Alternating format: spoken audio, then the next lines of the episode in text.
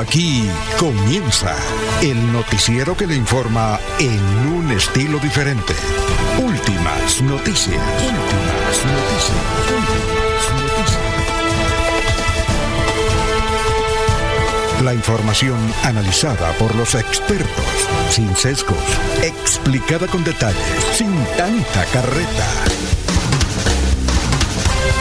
Últimas noticias por Radio Melodía, también por Facebook y YouTube Radio Melodía. Director Alfonso Pineda Chaparro.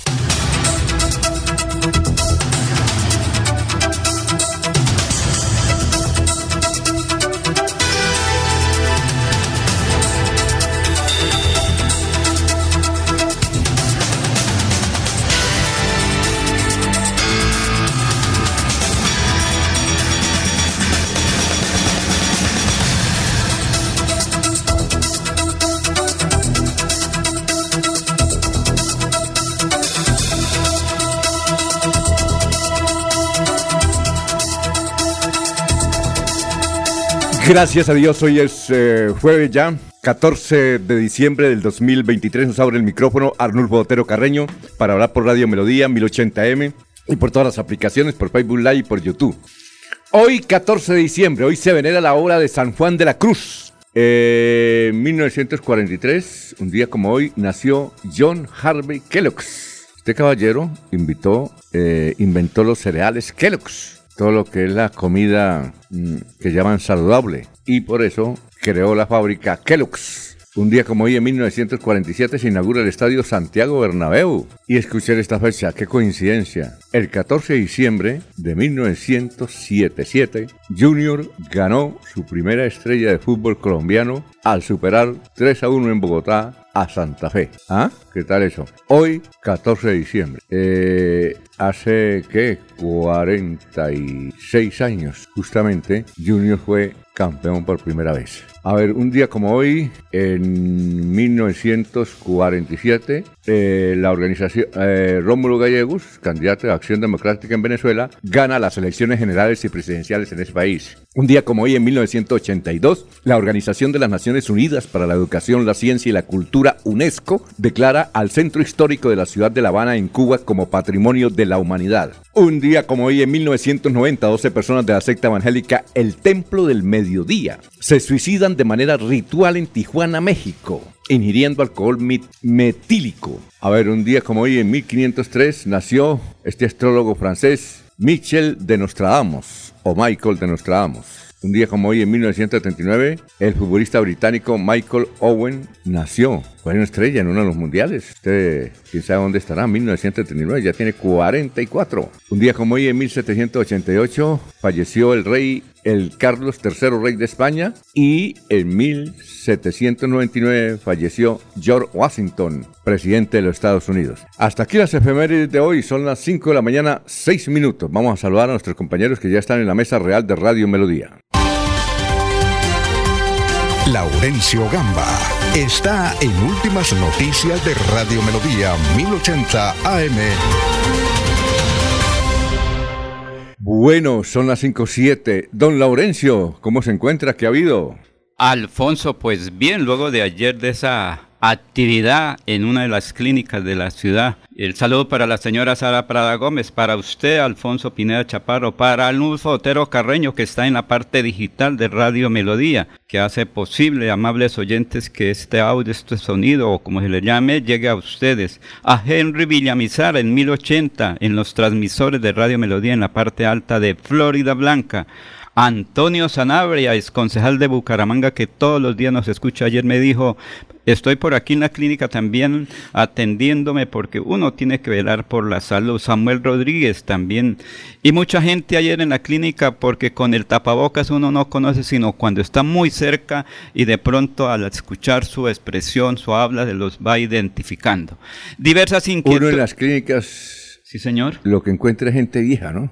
De todo, de todo, Alfonso. Ayer, no, pero básicamente Sí, sí, claro, porque es que cuando uno ya se, eh, se vuelve un poquito de, después de los 50, tiene que ir al médico, Alfonso. Es que ayer, por ejemplo, ver cómo muchísima gente no alcanzaban las sillas y llegamos a las 5 de la mañana y otros, ahí, sí como dicen, madrugan más. A mí, por ejemplo, me correspondió el, puesto 20 y llegamos a las 5 de la mañana. O sea que mucha gente ah. madruga más que uno. Es decir, amanecen allá haciendo... Pero ayer Gustavo me envió unos audios de, de, gente protestando porque en la clínica comuneros no atendían a las personas, ¿es cierto? Lo que ocurre es que por la cantidad de gente, Alfonso, llegan de todo el oriente colombiano, la gente que vamos, los que ya tenemos cita, las urgencias y no hay el personal suficiente, ¿cómo será en el futuro, Alfonso? Porque si ahorita la gente llega, digamos, a las 3 de la mañana a hacer cola para los servicios, ¿cómo será en el futuro? Y no hay personal y falta infraestructura. Sí, decía la gente, mire, nosotros aquí atendemos como podamos. No a cada paciente le dedicamos 10, 15 o 20 minutos de acuerdo a los casos. Pero vamos a las noticias. Diversas inquietudes presentó ayer el gobernador electo general Juvenal Díaz Mateos al presidente de la República, Gustavo Petro Urrego. Le pidió que hay que trabajar unidos el presidente, los gobernadores y los alcaldes de Santander y de Colombia.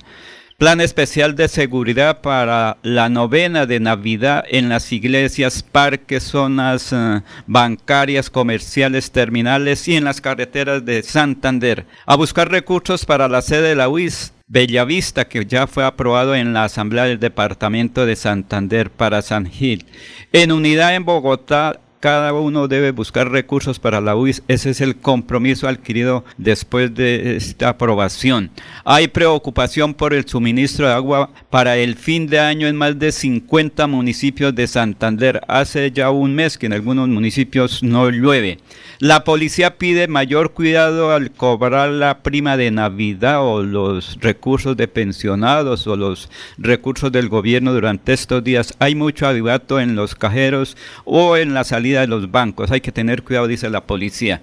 El gobernador electo y el alcalde de Bucaramanga se encontraron ayer en Cali, recibieron capacitación para la administración pública porque como es deber de todo eh, que fue elegido estar presente. El capitán Julián Andrés Vergara Vargas de la Policía Metropolitana dice que hay que tener cuidado por estos días, pero que sea este, este miembro de la Policía de, de Bucaramanga que nos hable concretamente. Yo sí, Patria. La Policía Nacional, bajo el liderazgo de mi general José Jaime Roa Castañeda, comandante de la Policía Metropolitana de Bucaramanga, viene realizando diferentes campañas con el fin de prevenir el hurto a entidades financieras y de usuarios de las mismas. Esta campaña se llama Papá Noel te aconseja, la Policía Nacional te acompaña. Es importante recordarle que la Policía Nacional en esta Navidad está siempre presente. Estamos en diferentes sectores financieros, bancos de la jurisdicción del área metropolitana para decirles a ustedes que los acompañamos, les damos estos consejos y sobre todo llegamos a verificar antecedentes de personas, verificar personas sospechosas, verificar situaciones que alteren el orden para que ustedes se sientan más tranquilos. Recuerde marcar al 123 si ve alguna situación especial. Esto es con el fin de que en el pago navideño de las primas y de la quincena usted tenga mucho cuidado al momento de realizar, de sacar este dinero, de hacer transacciones. Recuerde que hay aplicaciones que los bancos tienen para que usted pueda tener facilidades y no portar amplias sumas de dinero. Su Policía Nacional está siempre presente. En estas Navidades, cuenten que vamos a estar en diferentes partes para garantizar la seguridad de cada uno de ustedes. Muy bien, son las 5 de la mañana, 12 minutos. Vamos a saludar ya a las personas que están en la línea. María T. Alvarado, buenos días, bendiciones. Gladys Acosta de Moyano, muy buenos días. Eh, feliz de saludarlos desde pie de cuesta. Bendiciones y éxitos. Dios les bendiga. José Luis Albarracín Ramírez. Buenos días al mejor noticiero que existe en Santander. Uy, qué bueno. Una pregunta para la mesa de trabajos. Si un alcalde electo no asistió a las capacitaciones que hizo el gobierno, yo creo que sí, todos asistieron. Eso fue en Cali. Eh, deben hacerlo. Marisa Galvis, buenos días amigos, Dios les bendiga. Cristal presente, Gustavo Penilla, buenos días. Hablando de clínicas, ¿qué pasa con la comuneros donde atienden súper mal? Edinson Cala, eh, buenos días a todos, feliz jueves para todos. Muy buenos días desde Mogotes, muy buenas. Está quedando la vía San Gil Mogotes, muy buena. Clima por acá. Bien, don Ramiro Carvajal de Deportivos Carvajal. Aníbal Navas Delgado, gerente general de Radio Taxis Libres, que tiene el teléfono 634-2222. Juan José Lincoln, Lino Mosquera, Peligan, Jairo Alfonso Mantilla, Pedrito Ortiz, Pedrito Galvis, Pedrito Villanueva, eh, el gran Pablo Monsalve, en fin. Estamos saludando aquí a Jorge Liévano. Jorge, ¿cómo está? Muy buenos días. Don Alfonso, tenga usted muy buenos días. Gracias a Dios por este maravilloso día, caloroso como todos los pasados. Uy, pero sí, sí, claro. gracias a Dios estamos acá. A don Arnulfo Otero, que hace eh, eh, las veces acá de el operador que nos permite hablar Claro. a, a- a través de la 1080 de Radio Melodía. A todos los directivos, a usted, don Alfonso, a Laurencio, a todos los amigos de la mesa de trabajo. Mil y mil gracias, pero sobre todo a ustedes, a los oyentes, a los televidentes que a través del Facebook Live y todas las redes sociales de Radio Melodía nos escuchan, nos ven desde las 5 de la mañana de lunes a viernes en la 1080 de Radio Melodía. Mi saludo cordial para Jania Solís en Río Negro, para el doctor Jorge López en la ciudad de Bogotá, el presidente nacional del Banco Cooperativo Coc Central, y don Alfonso, la persona que me Ajá. transporta en las mañanas, que madruga más que yo, dijo Laurencio, Ah, sí. para poder transportarnos, pues eh, me comenta, él vive por el barrio La Feria. ¿Qué pasó? Pero este sector de la feria tiene varios barrios, ¿no? Barrios, Claro, sí, allá hay claro. varios sectores. Y generalmente nuevos también, ¿no? Algunos muy nuevos, sí, don Alfonso, pero no solamente el barrio La Feria, ha recibido muchas quejas, muchas quejas de los muchachos en los parques, de los muchachos en las esquinas consumiendo droga. Ahora, que lo de la marihuana y la discusión que hay de que sí, aquí puede, que no puede, que lo puede hacer con la dosis personal o no, es independiente. Es muchos muchachos en cualquier esquina del barrio y sobre todo el señor que me transporta me dice, mire, yo vivo allá por el sector de la feria y en el barrio donde yo vivo, eso, en la, cada esquina encuentra unos dos, tres todo el día. Hay muchachos consumiendo droga. El llamado es para el comandante de la policía metropolitana para que en Bucaramanga y sobre todo por esta época de Navidad, donde tantos muchachos están de vacaciones, ¿no? Ah. Qué tristeza, porque son muchachos muy jóvenes, entre los 14, 15, 16, 18, 20 años, que están en las casas sin hacer nada.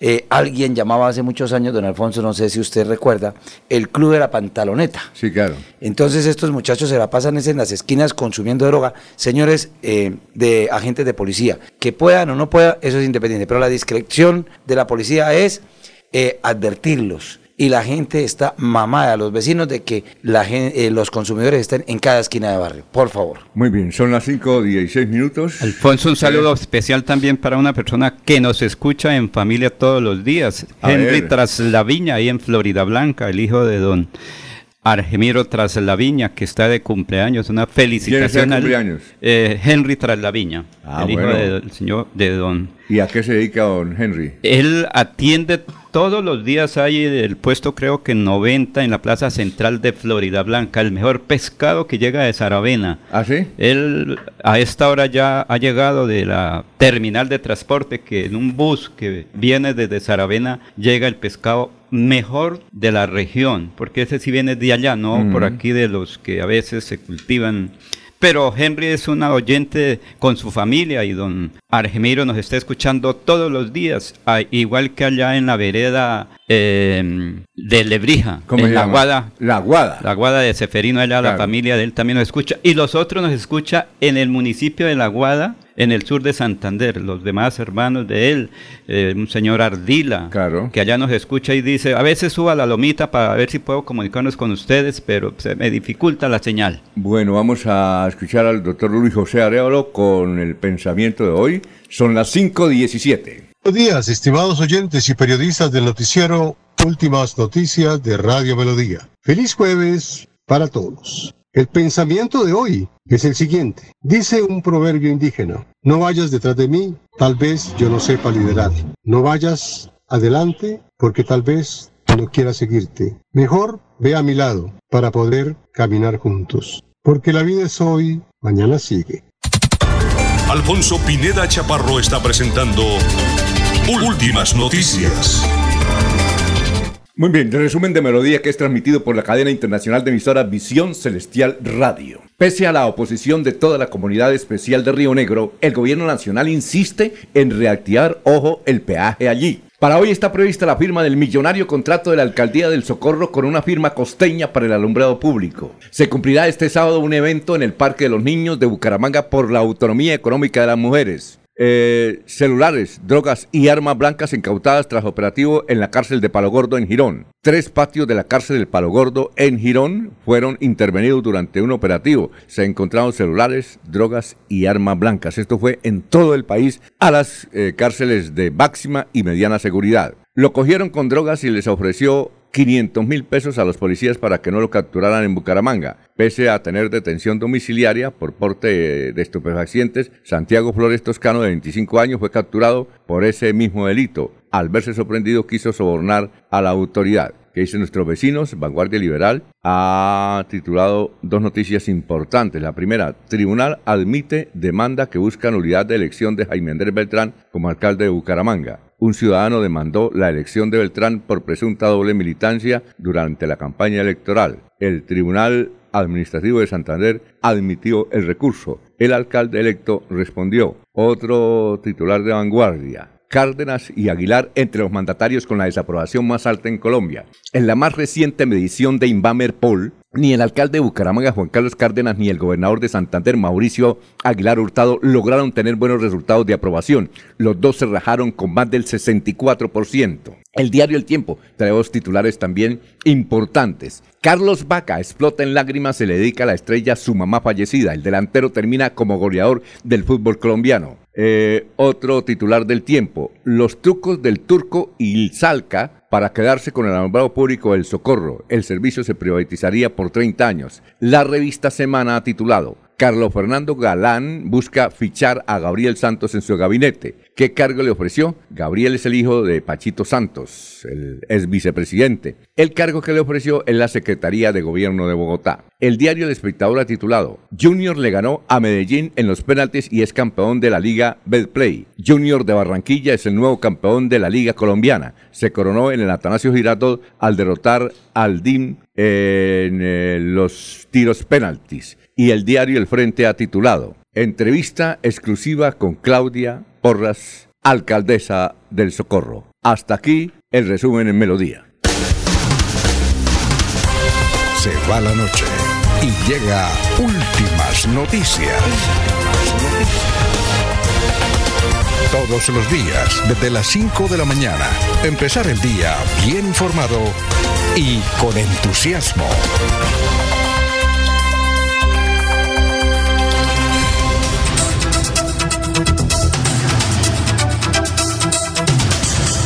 Eh, Claudia Porras, evidentemente son las 5.21, le consiguió una entrevista a el diario El Frente. Vamos a esperar que nos envíen el diario El Frente. Por favor, eh, don Álvaro Angarita, que nos escucha todos los días, nos envía la primera página del diario El Frente. Ahí hay una entrevista exclusiva. No nos la haría nosotros porque aquí, pues, ella pensó, es que le dijeron, no, allá lo coge el señor Jorge Caicedo y Freddy, me llama, me llama Jorge Caicedo y Freddy, ¿y Freddy qué? Y Freddy Garzón. Y la muelen. Sí, que, sí ¿verdad? No, no, no, no, aquí le hacemos preguntas normales. Es más, Jorge Líbano también hace preguntas fuertes. ¿o no? normal, normal. Pero Alfonso, es que ayer ¿Ah? la situación en el Socorro fue bastante preocupante porque la gente seguía ayer protestando y lo que quieren es que se suspenda esa situación. No, pero hay, hay que hacerle preguntas normales y todo Sí, eso, ¿no? normal, Pero, pero la gente está muy preocupada en el Entonces Socorro. le concedió una entrevista exclusiva a- al periódico El Frente. Vamos, ¿ella debe estar en Barranquilla o en...? Ya llegaría. No, ella está en la... A no, No, ser ella que... estaba, estaba fuera de, las, de Ayer- ayer. No, eso fue el fin de semana que estuvo por Ayer allá en Julio un, Sánchez... en un festival importante. Ayer Julio Sánchez la, eh, dijo que estaba en Barranquilla y se refirió a la foto. Pero Por creo ahí que me fue mandaron el fin el de semana. Fin de semana. No, ahí me mandaron allá. la foto. ¿Cómo le parece? no? Lo, lo, lo importante es hoy. Hoy se va a firmar seguramente ese contrato. Bueno, vamos a saludar Pero- como se merece a don Jorge Caicedo. Son las 5.23. Jorge Caicedo está en Últimas Noticias de Radio Melodía 1080 AM. Gran Jorge, ¿cómo se encuentra? Don Alfonso, muy buenos días. Como siempre, feliz de compartir con ustedes este espacio de últimas noticias y poder llegar a toda la audiencia de Radio Melodía en este 14 de diciembre, que es el tricentésimo cuadragésimo octavo día del año, el 348, y que ya le deja 17 días a este 2023 para finalizar.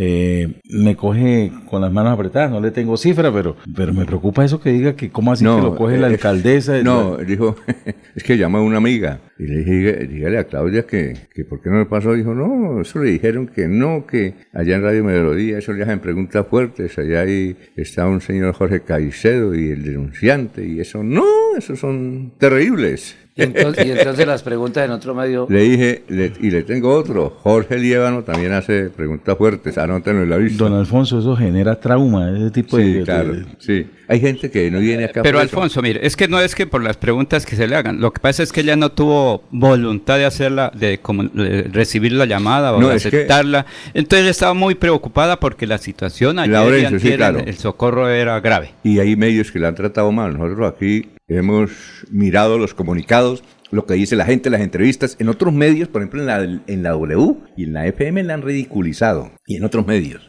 Nosotros aquí hemos sido respetuosos. Pero ¿no? papaya, como se dice habitualmente, Alfonso, entonces, si ella entiende que está saliendo, que está para esto y va a modificar. Laurencio, es que ella nos llamó, ella a raíz de la entrevista que hicimos acá, ella nos llamó, yo le dije con mucho gusto. Yo salgo, respondo. Y luego ya me dijeron, no, ella no, ella. Tal vez por ahí en algún medio le va a dar una entrevista, le dio una entrevista al frente. Allá en el Socorro. Estoy esperando la, la entrevista para ver qué dice, porque sería bueno, pues bueno conocer lo que ella en piensa. En derecho, Alfonso, que es la, rep, la que ella pueda responder, que debe ser lo normal. Por ejemplo, en la W le dijeron que iba a salir muy bien pensionada, no sé a qué se refería. Exacto, ya le dijeron y, la llamaron. Entiendo que hay un programa que llama Sigue la W. Sí, es que hicieron como 60 llamadas y no quiso pasar el teléfono. Don Alfonso, de todas maneras, rescatar de todo esto que ha sucedido es que la comunidad del Socorro hoy está muy tranquila calmada, relajada, sobre todo hoy jueves, que es día de mercado en el Socorro. ¿Y la firma no es hoy? No, señor. ¿Ya no? Logró detenerse eso eh, a través de una acción de tutela instaurada por el señor Javier Achila, veedor del municipio del Socorro. ¿Usted lo conoce? Claro, por supuesto. Javier Achila es, una un veterano? reconocida, respetada, admirada en el municipio del Socorro. Es propietario de un almacén de, de, artículos deportivos allí en la capital comunera. Fue concejal del municipio e incluso en algunas ocasiones fue eh, candidato a la alcaldía del Socorro. Javier Achila es el mentor político del hoy representante a la Cámara, eh, Cristian eh, Avendaño. ¿Ah, sí? Cristian creció y se formó al lado de Javier Achila, ¿sí? ¿Y ahora qué hace? ¿Es o no? No, no, en ese momento es veedor del socorro y fue quien logró, a través de una acción de tutela, frenar ah, bueno. ese proceso de adjudicación, de, licitación de la concesión del alumbrado público en la capital comunera, en el socorro. Lo curioso es que la, alcaldesa, semejante problema no está en el socorro. Ella, entiendo que estaba en Barranquilla, en, la jornada anterior, curiosamente en la ciudad sede de la empresa que aspiraba a, aspira a quedarse con, con la concesión del alumbrado público del, socorro. Exacto. Y Seguramente le invitaron a mirar el contrato. No, y al concierto. A revisarlo. A mirar, no, a mirar, porque es que la revisión No, pero nosotros hubiéramos querido entrevistarla. Ella estuvo en un, concierto de Silvestre Dangón, en el lanzamiento del último álbum de, de, Silvestre Dangón. Estuvo allí invitada, como invitada especial, compartiendo un palco. Dicen en el Socorro que el palco era eh, de pues eh, costeado por la misma empresa que ah, aspira a quedarse con el alumbrado público, de, sí, administrar durante los próximos 30 años el, alumbrado. No, no sabemos todavía, no me hubiera gustado que ella respondiera si, si era cierto esa consulta que, claro, que se hacen los habitantes y es que hay una crónica en el tiempo sobre el turco y Salca, dice que él es el dueño del alumbrado, y eh, Vanguardia Liberal trae otra crónica que dice, escándalo del alumbrado público no es el único. Los líos de la alcaldesa de Socorro Santander, Claudia Porras, y que tiene otros líos. Recordemos que en el año 2020 ella fue suspendida por unos días del cargo ah, debido a la contratación que hizo de elementos para atacarla, para contrarrestar los efectos de la pandemia. Ella tuvo ahí un pequeño, como, como, como desenfoque, un pequeño eh, de, sentimiento con respecto a la manera como estaba manejando la pandemia. O ingeniera. No, no recuerdo en Alfonso. Ella hizo parte del gabinete de, del equipo de trabajo del entonces gobernador de Santander, Horacio Serpa ¿Ah, Uribe. sí? Sí, señor. Ah, acá. Pero recuerde Sí. que ella también tuvo un cargo nacional en Bogotá. En Invías. En Invías. En Invías. entonces la gente decía, es una señora muy experimentada en la cosa pública, con buena experiencia, con buen ingreso en Ajá. Bogotá, me refiero a las oficinas, y creo que su- el esposo también tiene alguna incidencia en Bogotá, trabaja en Ah, alguna ya. entidad nacional. Sí, claro. Eso permitía que se abrieran muchas puertas para buscar recursos hacia- el socorro, y entiendo Y- que finalmente la gente, eso, lo de estos días de protesta es el cobro al final de la administración. Me refiero al cobro es que no nos cumplió con lo que se había comprometido en el programa de gobierno, porque recuerden que cada alcalde tiene un programa de gobierno que es para buscar soluciones a las necesidades del municipio. En el Socorro creo que eso fue lo que ella no hizo. eh, de pronto se dedicó, sí, a gobernar, pero no a administrar el municipio. Con ese palmarés en la Ajá. función pública, de Sí, haber claro. sido parte del gabinete de Horacio, de Horacio Serpa Uribe, eh, del cargo que ocupó en la capital de la República, fue que se presentó en el Socorro hace cuatro años como candidata a la alcaldía, resultó electa, ¿sí? Y obviamente generó muchas expectativas. Además porque, eh, aparte de ese, de ese periplo en el sector público, Sí, claro. de muy buen, de, de- de obviamente muy buenas referencias, también anunció que como era sobrina de una señora muy respetada y querida allí en el Socorro, como es la exalcaldesa Luz Alba Porras, Claro. la, la única mujer que, pues eh, hasta, hasta hace cuatro años, la única mujer que había sido alcaldesa del Socorro por elección popular, pues eh, Claudia Luz Alba Porras se hizo elegir como, como alcaldesa, sí, eh, presentando este tipo de requisitos para llegar a, a ese primer cargo en el municipio. Obviamente generó expectativas, eh, la comunidad la respaldó, la, la comunidad quedó eh, expectante a lo que podría ser su gestión y hoy lo que vemos es precisamente que de alguna manera fue inferior a lo que se había comprometido con la comunidad del Socorro para ejercer su función como alcaldesa de esta localidad.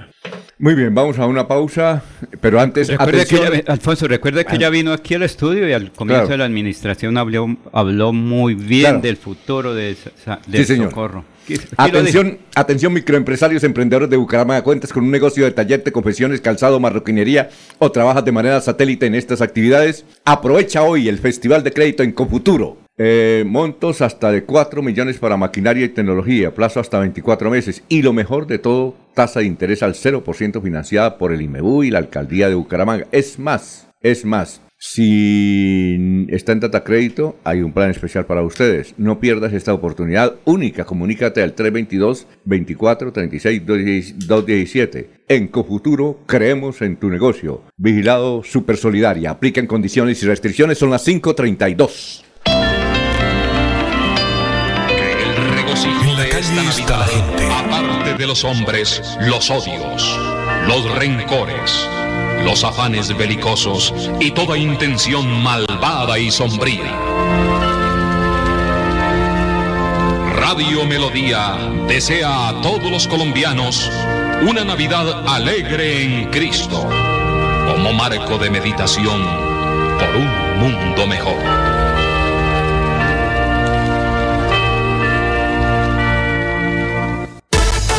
Con los programas a distancia y virtual del IPRED, explora nuevas oportunidades profesionales con el sello de calidad WIS.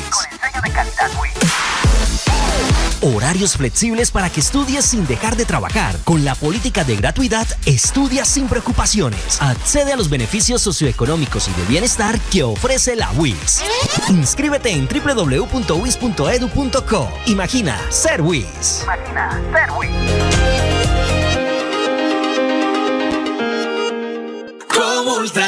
Navidad con todos los juguetes en Comultrasan Hogar. Hasta el 23 de diciembre. Grandes promociones. Lavadora marca LG de 19 kilogramos, color gris. Antes, 2.199.000. Ahora, 1.699.000 pesos. Con obsequio de ventilador. Comultrasan Hogar. Nuestra pasión es mejorar tu vida. Vigilado Super Solidaria. En la capilla y repite de navideña.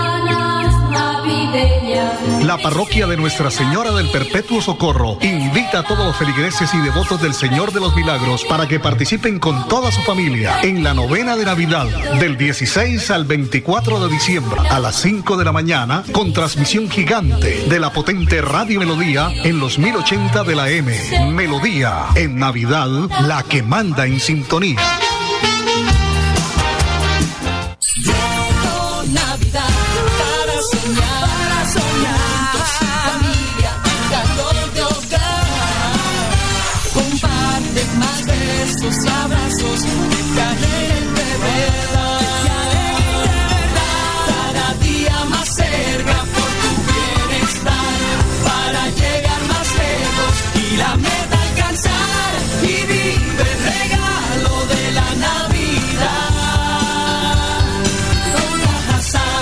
Super Subsidio.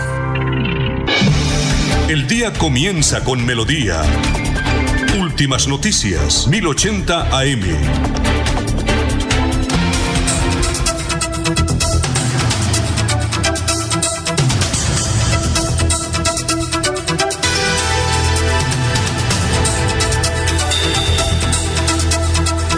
Bueno, José Líbano, eh, ¿qué pasó en el consejo de ayer? De Bucaramanga. De Bucaramanga. Pero le cuento algo. A ver. Nueve, eh, a las 8 de la mañana aplazaron la sesión. Estaba para las 9. Ujú. Eh, bajé a la alcaldía de Bucaramanga y me dijeron, no, es que en este momento están aplazando la sesión para las 5 de la tarde. Hoy será a las 6 de la tarde y siguen discutiendo. ¿Y ayer fue a las proyecto. 5 o no? A las 5 de la tarde, pero ya a esa hora me encontraba en un municipio del área metropolitana y no alcancé a llegar a mirar las sesiones del Consejo, que continúan siendo extraordinarias y continúan con el mismo proyecto del presupuesto. Pero hoy será a las 6. ¿Alguna novedad? Pero No, es el ninguna, presupuesto para la vigencia 2024. Ah, sí. Es decir, le van a aprobar al fin al presupuesto al ¿A señor cuánto alcalde llega? ¿Al billón, Pues yo creo? están, sí, ya más o menos. Creo pero el- están ahí, están ahí en la discusión y, y, y- y no sé, eh, muy lenta las sesiones del Consejo. Mi muy- primer billón. Bueno, más o menos así. Ajá. Para que eh, eh, cuando llegue el nuevo alcalde, Jaime Andrés Beltrán, pues gobierne y sepa qué hacer, porque lo que decía la doctora Consuelo, la gente está pensando en el predial ya, don Alfonso, en el predial está pensando la gente ya en este momento, porque usted sabe que a principio de año vienen varios gasticos Ajá. y la gente se tiene que meter la manita al bolsillo y el alcalde tiene que mirar la, lo del predial.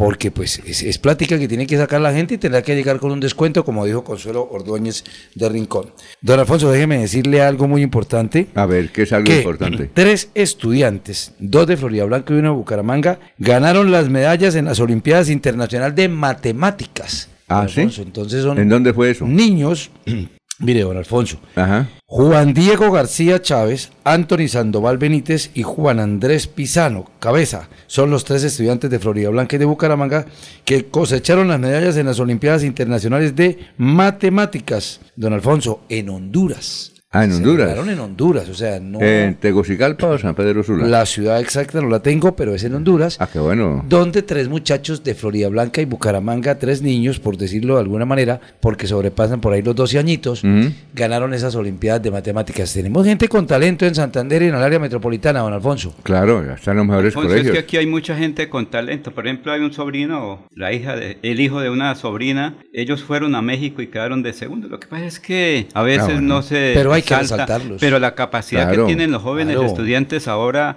aquí en el área metropolitana. ¿Tiene son- los nombres de los No, niños? sí, señor, los acabé, Ah, los a ver acabé de si dar. lo repiten nuevamente. Claro que sí. Don Alfonso, no solamente que el de señor de Piedecuesta haya ganado Yo Me Llamo, que nos alegra. Lo llamé, ayer me contestó. Ah, bueno. Está en muy Bogotá. bien. Juan Diego García Chávez, Anthony Sandoval Benítez y Juan Andrés Pizano Cabeza. Hay que felicitar niños. a ellos y a los padres. A los madres. padres, claro, también por Claro. el esfuerzo. Pero sobre Muy todo, por ellos. Alfonso, ahí es, hay un, es un profesor, el profesor que los orienta, porque generalmente es una persona muy dedicada a ellos. Así pasa con mi sobrino. Él tiene una capacidad, ¿cierto? Pero falta que alguien los oriente, que les diga que cómo, ¿sí? Porque los niños tienen muchas actividades, pero son muy acelerados. ¿Qué tal para las matemáticas? En esa preparación del docente es el que les dice, mire, hagamos esto con tranquilidad, Debe ser. deben hacer así, porque es que en los otros países a los niños los preparan muy adecuadamente. Por eso es la diferencia que tenemos particularmente en los colegios oficiales y en los públicos. Digo, los privados. Los privados se le dedican a los niños. En los públicos se dedican es ahí a raticos a trabajar y otros momentos a descansar y otros momentos a la protesta. Bueno, tenemos al historiador, eh, pero antes los oyentes. Johnny Cortés, buenos días a la mesa de trabajo de Radio Melodía. Mil gracias por mantenernos informados. Dios los bendiga. Medardo Ortiz, buenos días desde la ciudad dulce de Colombia. Todos por Florida Blanca. Bienvenido, felices fiestas. Saludos para todos en bendiciones. Mercedes Castillo. Bueno, ayer hablamos con yo me llamo de Piedecuesta y nos dijo que va a hacer todo lo posible para recibir una llamada hoy. Está en Bogotá el señor Juan Carlos Parra, que se ganó 500 paquetes por eh, imitar a... ¿A qué? A un mexicano. Sí. Un mexicano que no es tan popular. Pues, entre los jóvenes sí. Menores de 30 son populares. Jorge, ¿cómo es que se llama? Es que yo, se me olvidó el nombre del... Sí, del, que- de- Se me olvidó. Del, Que del el- Quimita, del Quimita. El del- cantante original del que ganó Yo Me Llamo. eh, Karim León. Karim León. León, sí, León. Que tiene nombre como de mujer, ¿no? Karim León. Sí, sí, yo Sí, cuando Karim lo León. escuché, cuando ya vi el video, ah, no, ese tipo sí. Karim León. Sí, Ah, señor. bueno. Pero muy, muy eh, le gustan los jóvenes, ¿sí? Alguien de aquí, creo que él se presentó en Medellín no hace mucho tiempo. ¿Ah, sí? Y fueron de Bucaramanga para verlo, imagínense. A ver, Pagar María. avión para estar allá, porque no, es que ese es el, la- el artista nuestro, el de moda, el que nos interpreta a nosotros, no a los, ustedes, los cuchitos. Y hay que decir que el Yo Me Llamo de Colombia es el mejor de todo el sistema ese de... Eso es un, un qué, un, eh, un diseño único, ¿no? Yo Me Llamo. Sí, señor, de la franquicia. Sí, una una franquicia. Sí, señor. Dicen que la mejor franquicia es la de Colombia. Y aquí están los mejores. Tanto así que vienen de otros países a competir acá por el premio. Yo he visto, yo me llamo de Perú, no nada tiene que ver, el de Ecuador, el de Argentina, el de México y este superior. Claro, hay una anécdota aquí, no sé con qué cantante, que imitaba a uno de los fuertes, ¿no? Y entonces lo descalificaron porque dijeron, usted canta mejor que el, Que el original. Y aquí lo que premiamos somos imitadores. ¿Sí me entiendes?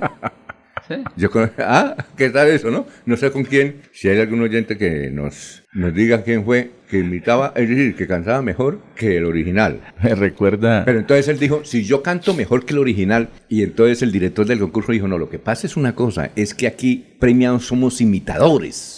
No los mejores cantantes, ¿sí me hago entender? Sí, sí, sí, el estilo. claro, El estilo, claro, que es lo que se busca. Así me son los recuerda, así me recuerda en una ocasión que hubo una convocatoria laboral aquí en Bucaramanga, una Sí. empresa muy reconocida, muy destacada. ¿Hace poco o hace tiempo? Hace algunos años. Sí, claro. Y yo pasé mi hoja de vida. y me respondieron eso. Está demasiado capacitado para el cargo. ¿Ah, sí? Así fue la Uh, respuesta. Me sentí, me sentí muy mal en esa ocasión, creo. Ah, no, yo le tengo otra anécdota. Cuando abrieron aquí el éxito, el de la Rosita, se presentaron, eso hace como unos 15 años, 18 mil hojas de vida. Sí. Y entonces yo era amigo del que ah, seleccionaba y entonces dijo, ¿qué tal estas hojas de vida? Mi- mire este tipo, era, hablaba siete idiomas, venía de Venezuela, siete idiomas. Había sido vicepresidente de PDVSA, ¿ya? Sí. Y entonces el señor me dijo, este por ejemplo no lo podemos emplear. ¿Por qué? Dijo, porque aquí el sueldo es un millón, cuando será un millón de pesos? Y primero que todo es un lío para la empresa, porque si lo traemos acá, va a ser un problema, un tipo, un genio, un genio, ¿no? Un no virtuoso. podemos. Muy preparado. Muy preparado, exactamente. Es como otro dato. Una amiga eh, estaba eh, más o menos, no de farándula, sino de la actividad comercial, estaba eh, arrendando un apartamento y rechazaron los documentos. Y entonces, ¿pero cómo rechazaron los documentos si el fiador es dueño de una cadena de 36 almacenes en Colombia? Digo, por eso, porque es que aquí los ricos, ricos no vienen. ¿Por qué? Porque ellos tienen cuestiones jurídicas y si usted toma el pelo, los abogados, eso nos, Los frenan. nos maman gallo y nunca, nunca les podemos cobrar. No ¿Qué tal? Le de verdad me contaba, digo, esta historia, le dije, venga y la habla. Digo, no, no, pero le cuento ese, ese dato. Mire, me rechazaron este señor dueño de 36 almacenes en Colombia, 20 en Ecuador, 10 en el Perú, me dijo. Y rechazaron. Claro. Noche, lo que ¿Y querían era venderle el No, Es un apartamento. primo y que me y, y rechazaron documentos Don Alfonso, y le explicaron eso. Entonces ella fue a la oficina, creo que Esteban Río le señorita, lo que pasa es que no. sí, es cierto. Don Alfonso, el, ¿Sí o no? el conferencista japonés, ¿lo escuchado? Ah, Yoko, Yoko. Bueno, sí, señor. Claro. Él cuenta algo parecido en sus historias. Claro. De las tres hojas de vida de los más preparados Sí, claro. en una empresa, el gerente dijo, no, no me sirven, es que están muy preparados, no me sirven. Y llegó uno y dijo, pero es que yo no sé hacer nada. Digo, ¿y qué sabe hacer usted? Dijo, mire, yo sé hacer caso. Dijo, usted es el que necesita. Así es. Así es. Ese Choco es interesante, ¿no? Muy propósito, ¿sabe, ¿Sabe dónde lo entrevisté? Yo no sé si todavía vive. Y tiene, tiene platica. ¿Sabe Sí, dónde sí, vive? lo ha hecho bien. O sea, en Ciudad Bolívar. ¿Usted sabe que usted, alguien que conozca Bogotá? Sí, pero Alfonso, eso es... Hacia el sur. eh, Primero que ¿cómo- todo. ¿Cómo vivir en el barrio que... No, no, por eso. Él vivía en Ciudad Bolívar. Sí, claro. Y dijo, durante el día yo tengo la puerta abierta. ¿Y cuánto? Dijo, nada. En serio, y si no, vive, no sé si todavía vive. Yo tengo esa foto, inclusive fuimos para el programa, eh, el programa El Mejor Día de tu Vida y me recibió en Ciudad Bolívar. Sí, allá vivía. Bueno, En Ciudad Bolívar, no sé si todavía vive De allá. pronto por seguridad cambió. Porque Bogotá está muy inseguro, dice. Bueno, antes de Carlos vamos con los comerciales y regresamos con Carlos en un instante. Son las 6, las 5 y 45. Aproveche solo por este mes el Festival de Crédito Futuro. Crédito tasa 0% interés hasta por 4 millones de pesos. Aplica para la compra de maquinaria o tecnología. Solicite su crédito. Sede cabecera 322-243-6217. Agencia móvil 317-364-7080. Sede Centro Abastos 317-665-3552. Para más información, ingresa a www.copfuturo.com.co. Ole, mano, ¿nos pegamos la rodadita en bici hasta Morro? No, mi perro, pero esa carretera está toda llena de huecos. Hace como 30 años que está vuelta nada. ¿Cómo se le ocurre? ¿Hace cuánto no pasa por allá? La alcaldía la arregló desde el Parque del Agua hasta el antiguo Corcovado. Vamos para que vea. Oiga, esto quedó excelente. Así aguantan venir todos los días. Obvio, ahora sí no tiene excusas. Definitivamente, cuando se invierten bien los impuestos, se nota. Alcaldía de Bucaramanga. Gobernar es hacer. Se va la noche y llega últimas noticias. Todos los días, desde las 5 de la mañana, empezar el día bien informado y con entusiasmo.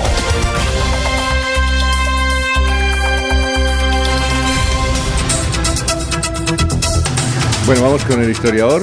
A ver, Carlos, eh, lo escuchamos. Son las 5.46. Buen día a los oyentes. Esta fue la noticia más relata en nuestro departamento de 50 años. El ministro de Obras Públicas, Argelino Durán Quintero, vendrá esta tarde a Bucaramanga con el fin de asistir a los actos de inauguración de la Oficina Regional de la Corporación Financiera del Transporte. Sin mayores ilusiones de arreglar de inmediato el problema económico y financiero del municipio, el abogado liberal Camilo Gómez Serrano aceptó la alcaldía de Bucaramanga. Posesión será en enero próximo. Y hace 25 años fue noticia de lo siguiente. Un carro bomba estalló sobre las 10 de la noche frente al colegio Cazán ubicado en la calle 34 entre carreras 46 y 47 del barrio Álvarez. Un policía se salvó de morir en la explosión. El atentado solo dejó pérdidas materiales y las autoridades suponen que el carro bomba tenía otro objetivo al que los terroristas no alcanzaron a llegar. Ante un numeroso grupo de invitados se realizó la inauguración de la sede de Cox Central en San Gil. Asistieron entre otros el padre Ramón González Parra, Manuel Gómez Garán, Álvaro Argüello Rodríguez, Luis Eduardo Gualdrón, Ponel Plata Gómez y Alirio Villamizar. Cordial despedida a todos. Oiga, eh, Laurencio. Señor. Argelino Durán Quintero. Ministro del Transporte hace 50 A años. él lo mataron, ¿no?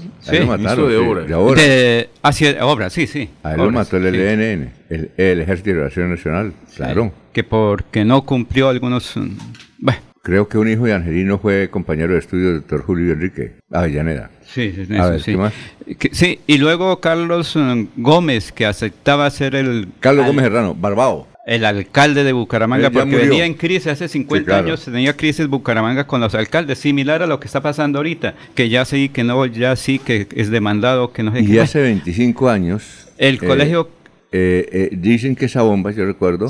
Era bajando por la calle 34, que salió en unos tejaditos. Sí. Barrio Álvarez. Esa bomba ahí era Paterpel, que quedaba en la calle 42 con 28. Ahí cerca, sí. Por ahí. Sí, como a dos cuadras se equivocaron, como dicen. Los delincuentes no conocían bien a Bucaramanga y se le estalló ahí. Pero no era contra Cajazán, era contra otro. Otro objetivo. Ajá. ¿Y la inauguración de Concentral? Sí, ¿La usted? eso, iba, iba... ¿Usted estuvo allá o no? No, no, no, don Alfonso, pero la escuché. ¿Y ¿Hace 25 años? Sí, claro, en San Gil. Sí, pero es que eso, lo- COP Central nace a través de las cooperativas de los sacerdotes Claro. de la Dioses del Socorro y San Gil, Y que para esa que- época tenía incidencia en el sur de Santander. Claro. Cuando eso ellos querían, o crearon casi en que en cada municipio Sí, claro. una cooperativa, la de Barichara, la de Villanueva, la de Puente ¿sabe Nacional, de la? Granja. Cepas.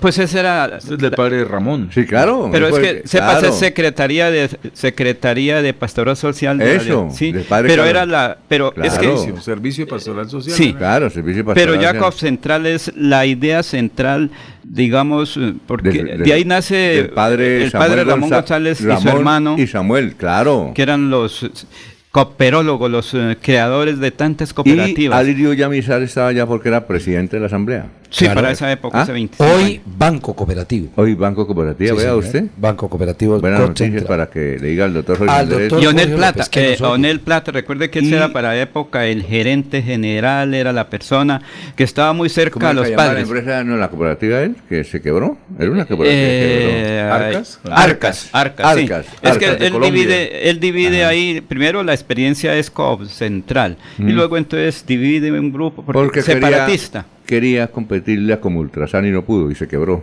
Sí. Es que no es fácil, ¿no? Pero El padre, ¿Ah? el padre Ramón también es muy recordado por su afición a los medios de comunicación. Claro, tuvo un periódico, La Cigarra. Eh, José Antonio Galán, José No, Antonio. La Cigarra. Y ¿no tuvo también un programa de televisión en el canal TRO. ¿Ah, sí? eh, Patrocinado por CEPAS. Sí, Ah, señor. padre Carlos Ramón, claro. Dirigido por Jairo Morales. el Ah, programa. ¿y usted era el productor o qué? No, no, no, no. Yo estaba en el socorro en ese momento. Eh, usted estaba- era director del noticiero de Paso Televisión. Sí, sí, Y estaba cuando eso estaba Era el Jorge Alfredo Vargas de la época. Sí, sí, claro.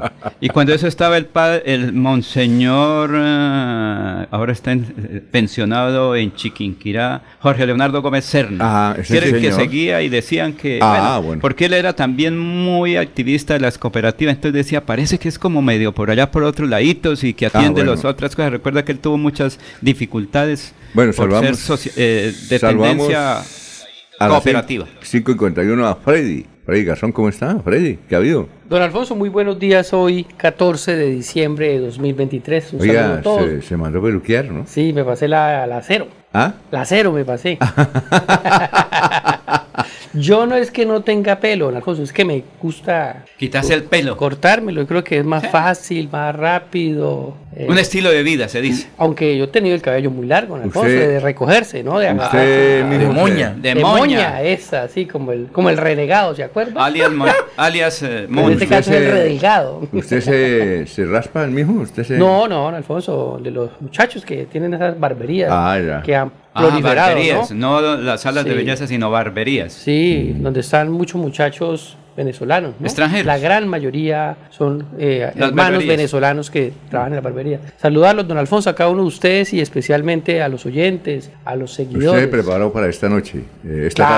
Claro, esta noche toca la mejor Lo de gala. Corrillos. Esta tarde, esta Sí. tarde. ¿En la noche o en la tarde? En la, en la tarde, en la ¿Se va a ir, tarde. Jorge? ¿Va a ir? Ya, ya, yo, Sí, lo, sí, yo lo escribí, don Alfonso. Me han invitado muchísimos amigos. Entonces, Todos vamos a ir, Laurencio también tiene que Y- estar ahí. No, por salud no, no, que no puedo Y-. No, de dos a seis. De dos a seis. Seis, pero hasta Lo arreglamos precisamente para que se hiciera de Y 2 de la tarde a 6 de ¿Y la el canal TRO transmite de 4 a 6? transmite. ¿De 4 a 6? eh, en vivo, pero también por las plataformas después Pero sí, pero el TRO es por 4 a 6. No me acuerdo los horarios, Lo que tengo entendido es que sí. De 4 a 6. De 4 a 6 va en directo. en- Y- O sea, no, todo va en directo, pero de Ah, 4 a sí. 6 va por televisión Claro, claro. y Abierta. previamente en las redes sociales. Y está invitada especial Elga Serrano Prada, que la invitaron También, especialmente. Un ahí saludo vamos. para ella. Claro. Alguita. Don Alfonso, y usted esta mañana nos daba ¿Qué? la nota de se rajaron nuestros mandatarios, ¿no? Ah, sí, para hablar del gobernador y para hablar del alcalde de la capital de Santander, de Bucaramanga. ¿Fueron los peores, creo? ¿En Colombia? Mm, El de Cali y ellos. La- Ahorita revisamos, eh, así es cierta, la, la- la- la última eh, sondeo que hizo Inbamber, ¿no? Y los dos terminan con una desaprobación del 64%, muy alta, don Alfonso, del 64%, ambos, tanto Juan Carlos Cárdenas como Mauricio Aguilar, ¿cierto? Y una aprobación solo del 30 para Cárdenas y 27 para Mauricio Aguilar. Oiga, uno no entiende por qué en planeación nacional aparece muy bien Cárdenas. En serio, eh, en los índices económicos. Bucaramanga. Porque hay aparece- distintas mediciones, No, don Alfonso. ¿sí? Porque creo que eso es la ejecución de proyectos, ejecución Bueno, pues de proyectos ante Bucaramanga planeación parece como una de las nacional. mejores de Colombia. saber comunicar, don Alfonso. Saber Y- comunicar. Y otra cosa es la ejecución como tal aquí en Bucaramanga, porque planeación mide cuántos proyectos hicieron, cuántos pasaron por Sí, planeación nacional, porque es la entidad que define Pero y da el visto bien bueno. a-. Pero no eso es en. Bogotá. No entiendo. Pero recuerde Normal. que en, en- sí, hace unos días que también lo recibió Claudia López, que también es muy cuestionada en, en Colombia, Ujú. y no me acuerdo el otro quién recibió. Pero previamente, ¿se acuerda que lo hablamos aquí, de aquí que fue con una delegación por un premio que tampoco le dieron? Ah, sí. O sea, es que es que eso hay premios hay para todo, don Alfonso. Sí, Pero certámenes hay para todo. Pero Unos los que gana se- y otros no. Pero, en Pero ese momento todo es, eh, todos llevan el sol a cuesta, Alfonso. Ya después Ah, de cuatro años todos ahorita comienzan. Mire, el año entrante, eh, eh, señor Gamba, ¿usted conoció a tal fulano? No, ¿quién sería ese? Eso después ya no- nos olvidamos, nosotros somos de mente La, cercana. la mejor medición es los Pues yo no que puedo viven cre- en no cada puedo una de creer las que, ciudades. que vaya a olvidar de Mauricio Aguilar. No, la mejor medición son las elecciones pasadas, el 29 de Pero, octubre. pero, pero, don Alfonso, uno sale a la ciudad y ve cómo Sí, está claro. la ciudad realmente, cómo está en movilidad, cómo está en seguridad, cómo está la Ah, ciudadanía. Entonces uno se da cuenta y Sí, mire, uno, uno mismo puede uno mismo se da cuenta. Ole, Líbano, ¿cómo van las obras del- de la Plaza Cívica? Muy retrasadas, muy retrasadas. Ayer, por ejemplo, de las 50 personas que estaban en la Plaza Cívica trabajando por en estos días pasados, ayer ya habían 20, de los cuales 10 son ingenieros, me imagino, ¿no? Ya les pasó el O sea, ánimo, ya les pasó el como el entusiasmo, se les bajó el entusiasmo. Y el, el general que se va a posicionar No, no, no, ¿será que alcanza? dice ¿Sí alcanza? que el equipo técnico ya fue y habló con las- los de la Secretaría de Infraestructura allá de la alcaldía y que el espacio que él necesita se lo van a adecuar. Pero el espacio que él necesita ayer no le estaban trabajando. Un ingeniero me dijo, yo no sé, Sí. yo fui y miré, yo no sé cómo van a entregar Yo eso. también. No, Es que, es que creo que la, la, la, la posición va a ser frente a la notaría novena, al séptima. Ah, por Entonces se encima. requiere es una cosa... Pero, pero Sí, frente a la notaría hay una valla, hay una- Pero es que no va a ser mucha la gente. No, la gente- No, no los invitados, Laurencio, el que quiere ir. No va El mucha que gente, quiere pero- mirar, claro. Que es Por mucho ejemplo, más de los invitados. No va a Claro. venir de- delegados de la provincia. Recuerde que el 7 de Pero enero bien. va a ser en La Paz. Allá, se- allá va a ir hasta Marcos Cortés. Mm. Ya- ayer la Qué foto Bueno, en pero- Cali es muy importante. Y hablando de eso, mañana entrega el- gobernador. ¿Ah? Es la Sí, posesión claro. de un gobernador. Mucha gente. Pero claro. Alfonso, eso depende como cada quien quiera hacerlo. Uy. Yo recuerdo que cuando Horacio Serpa Uriba fuimos arriba a Tona. Ah, no, pero es que es lejos. y No, no. Laurencio, pero y- no y son los hizo- invitados. Los, los- los invitados, ustedes Sí, saben, claro. van a ser limitados por el espacio, pero Sí. es la gente que quiere asistir. Claro. Y muchos vendrán de la provincia Claro. porque No, se, sienten, no. se sienten Es identificados. el es como gobernador mayor que- votado de la Claro. historia del departamento, por Ah, favor. sí, ¿cuántos votos tú? 420 y pico mil. Es el que Vamos a mayor. mirarlo. Claro. Casi eh. 450, Claro, creo ya. 428. Entonces- Por eso el ingeniero me decía, oiga, La gente sin invitarlos van. ¿Cómo van a entregar ese parque? ¿Cómo? Decía, explíqueme. Me Don decía, Alfonso, y quise hablar con algunos de los encargados de la obra, pero no, ninguno, ¿No quiere ninguno hablar? da declaraciones. Ah, bueno. Alfonso, mire, en la Ciudadela se está trabajando lo que es eh, la ampliación y el, el Sí, alumbrado pero allá no público. posesión era el Espere, gobernador. Espere, espere, espere. Pero ahí cerca se va a posesionar el alcalde de Bucaramanga, recuerde. No, pero es que el espacio sí está habitado ya. No, No, pero- allá no pero hay es que problema, es- porque es ese que no es en el paseo. Eh, sí, Sí, en la calle de los estudiantes. Pero ahí cerca, en la Plaza Mayor, vienen a- realizando una obra que es pública, llevan casi un mes, y a pesar, eh, digamos que es la parte de, de- de- de la plaza ahí interna, Claro. ¿Qué obra llevan casi es? un mes, y es se- eh, un metro por eh, no sé cuánto de ancho, todos los días realizan un pedacito de obra, pero como son empleados de- del Estado, entre comillas, no avanza la obra. Entonces lo que les interesa a ellos es el trabajo, no el avance de la obra. Miren las obras públicas, ¿por qué se demoran tanto? En Estados Unidos trabajan es por horas. Son cuatro horas de trabajo, pero verdad de trabajo. Aquí son cuatro horas de presencia y no de trabajo, Alfonso. Entonces por eso uno critica por qué no avanzan las obras, pero cuando está pendiente allá, lo que le interesa al, al trabajador es cumplir su horario que le paguen. Don Alfonso, eh, hablando de eso, mañana en el Hotel Chicamocha a las 3 de la tarde, el gobernador electo Juvenal Díaz va a entregar el ¿Mañana o hoy? del empalme. No, mañana mañana, mañana, mañana viernes. Mañana. Mañana Entonces, viernes 15. Jueves. ¿Se Mañana que, mañana Alfonso, ¿se mañana. acuerda que lo dijo 15. aquí en el, en el noticiero? Dijo, el viernes en la tarde hay rueda de prensa para decir cómo va el empalme, que hemos encontrado Ah, y qué otros bueno. anuncios. ¿Qué ¿Qué Ah, qué bueno. Hotel Chicamocha. mañana. Salón no. Guane. Ah, sí, son los guanes. Sí, ¿Los sí. invitaron? Sí, señor. Claro, sí, sí, sí, claro. No, dichosos. ¿Por qué no? Porque es una invitación abierta para la rueda de Ahí prensa. hicieron la invitación al grupo de Melodía. ¿Ah? Ahí hicieron la invitación en el grupo de Melodía. Dice así, permítame hacerles una invitación este viernes, 15 de diciembre, va a poner la voz de ustedes, los, los, los periodistas, locutores, a las 3 pm en el Salón Guanes del Hotel Chicamocha, para la rueda de prensa por parte del general Juvenal Díaz Mateus, gobernador electo, que junto a los representantes de los organismos de control competentes y otras personalidades dará a conocer a los medios de comunicación el informe del PAN. Mire, Jorge, no hay ningún problema porque cuando usted no lo invitan, no, mire, yo le tengo un truco.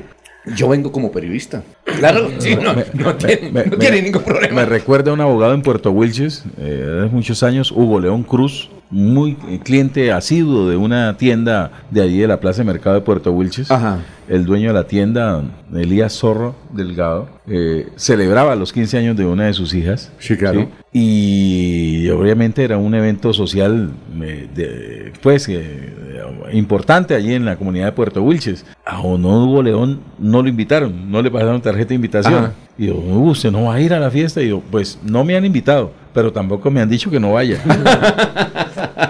No, pero uno puede ir como periodista. no, pero es que, es que hay un grupo de, de- de- de- de prensa en WhatsApp de donde pasan los comunicados de- de- del gobernador electo, Ajá. sí, donde pasan las publicaciones y hasta hoy no han compartido ahí la invitación para dejar rueda de prensa. Ah, o sea, sí, entiendo entonces que ¿Usted está, ¿Usted está ese en el grupo? Sí, o sea, de los pocos grupos donde me he mantenido. ¿No lo han sacado? No, exacto, correcto.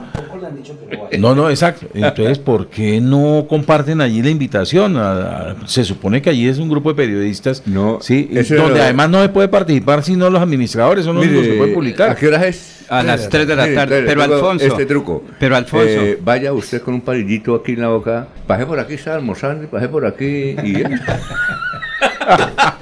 Pero Alfonso, mi experiencia personal, yo fui a una, en campaña a un evento que me invitaron y alguien se- cuando me acercó y me dijo, oiga, usted viene infiltrado aquí, le dije, no, yo estoy invitado.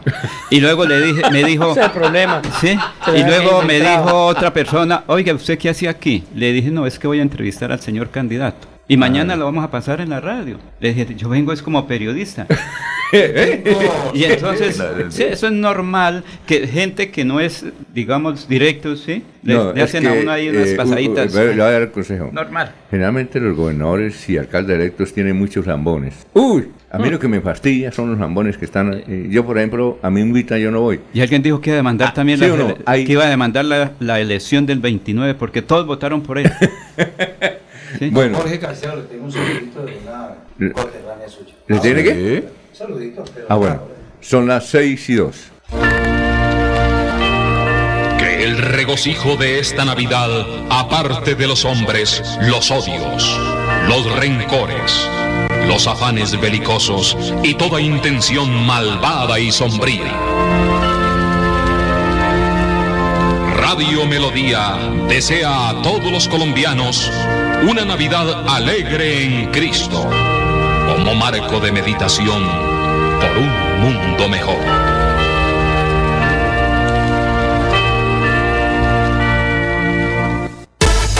Con los programas a distancia y virtual del IPRED, explora nuevas oportunidades profesionales con el sello de calidad WIS. Horarios flexibles para que estudies sin dejar de trabajar. Con la política de gratuidad, estudia sin preocupaciones. Accede a los beneficios socioeconómicos y de bienestar que ofrece la WIS.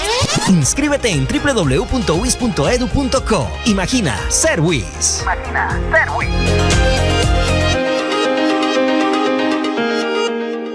Escúchenos en la página web www.melodiaenlinea.com.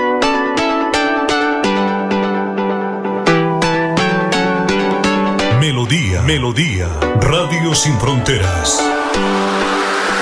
Escúchenos en cualquier lugar del mundo. Melodíaenlínea.com es nuestra página web. Melodíaenlínea.com, señal para todo el mundo. Señal para todo el mundo. Radio sin límites, radio sin fronteras. Radio Melodía, la que manda en sintonía. El día comienza con melodía.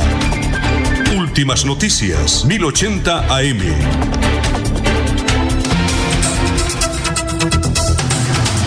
Muy bien, noticias, Jorge. Son las 6 y 4 minutos, Jorge Caicedo. Son las 6 y 4. Estamos en Radio Melodía. Don Alfonso, para este jueves 14 de diciembre, el gobernador de Santander, Mauricio Aguilar, citó a sesión ordinaria del Consejo Directivo de la Corporación Autónoma Regional de Santander, CAS, donde se podría elegir su nuevo director, aunque en la O citación- nueva directora. Aunque en la citación se pretende recibir el informe del gerente sobre los predios adquiridos por la CAS durante la vigencia 2020-2024 y las acciones de preservación y conservación de estos, habría oportunidad para la elección de quien será el encargado de esa entidad, sin tener en cuenta que aún no se ha resuelto por parte de la Procuraduría las recusaciones contra ocho miembros del Consejo Directivo y denuncias de intereses políticos.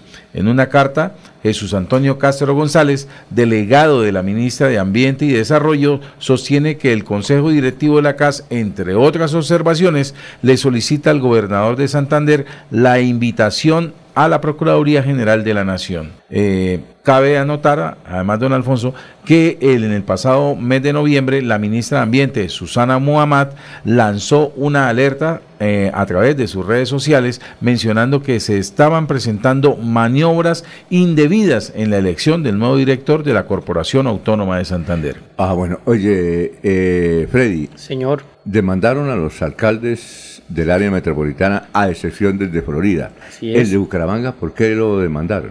Pues don Alfonso, yo escuchaba esta mañana que usted lo decía que por doble militancia, pero realmente yo, a hoy, personalmente, yo no he visto a qué se refiere eh, esa acción de, de, esa- de la unidad electoral de del E26 y el E27, porque eh, lo que se ha presentado a través de los medios, de las redes Sí, claro. sociales, es simplemente la admisión ante el tribunal, pero ahí no se argumenta los hechos. Eh, lo que sí es distinto en la demanda que conocimos de, al alcalde de Piedecuesta, eh, sobre todo la de Piedecuesta que yo la conocí, la de Oscar Santos, que sí está en detalle por qué hechos. Hoy tenemos Podría invitado- ser por doble militancia, ¿no? Hoy tenemos invitado eh, de forma exclusiva al autor de esa, al doctor Juan Nicolás Gómez, eh, pero a las 2 de la mañana me envió un mensaje que tuvo un problema con un familiar que está enfermo y le tocó irse para la clínica y no puede venir, pero va a venir mañana. Juan Eh, Nicolás Gómez es asesor del Consejo Municipal de Cimitarra. ¿Ah, sí? Sí, señor. Usted lo conoce, ¿no? No, no lo conozco. Es la información que tengo eh, con respecto a, a esa noticia de la admisión eh, por parte del Tribunal Administrativo de Santander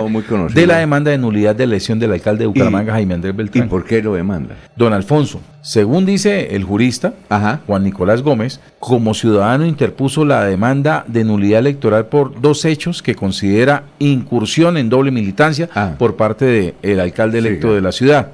Según, eh, por un lado, no haber renunciado al Consejo Municipal de Bucaramanga 12 meses antes a la inscripción como candidato a la alcaldía, ya que lo hizo un mes antes, el 29 de junio de 2023. Consideró el demandante que al presentarse por la coalición Defendamos Bucaramanga, debió haber renunciado a su curul como concejal antes del 29 de julio de 2022. Al darse cuenta el hierro que, que iba a cometer, consiguió nuevamente el aval del partido Colombia Justos y Libres, por el que se había inscrito como candidato a la alcaldía de Bucaramanga para las elecciones de 2019, pero a esa colectividad había renunciado el 12 de julio de 2022, dice él. Quiere decir usted que... No, y, y- y algo más, y dice dos hechos, es uno, hay otro. Exacto. Eh, a ver, continúo con la Sí. lectura de la nota. Según el abogado, ese nuevo aval de Colombia Justos y Libres es espurio y por eso el mismo representante legal del partido demandó la inscripción ante el Consejo Nacional Electoral.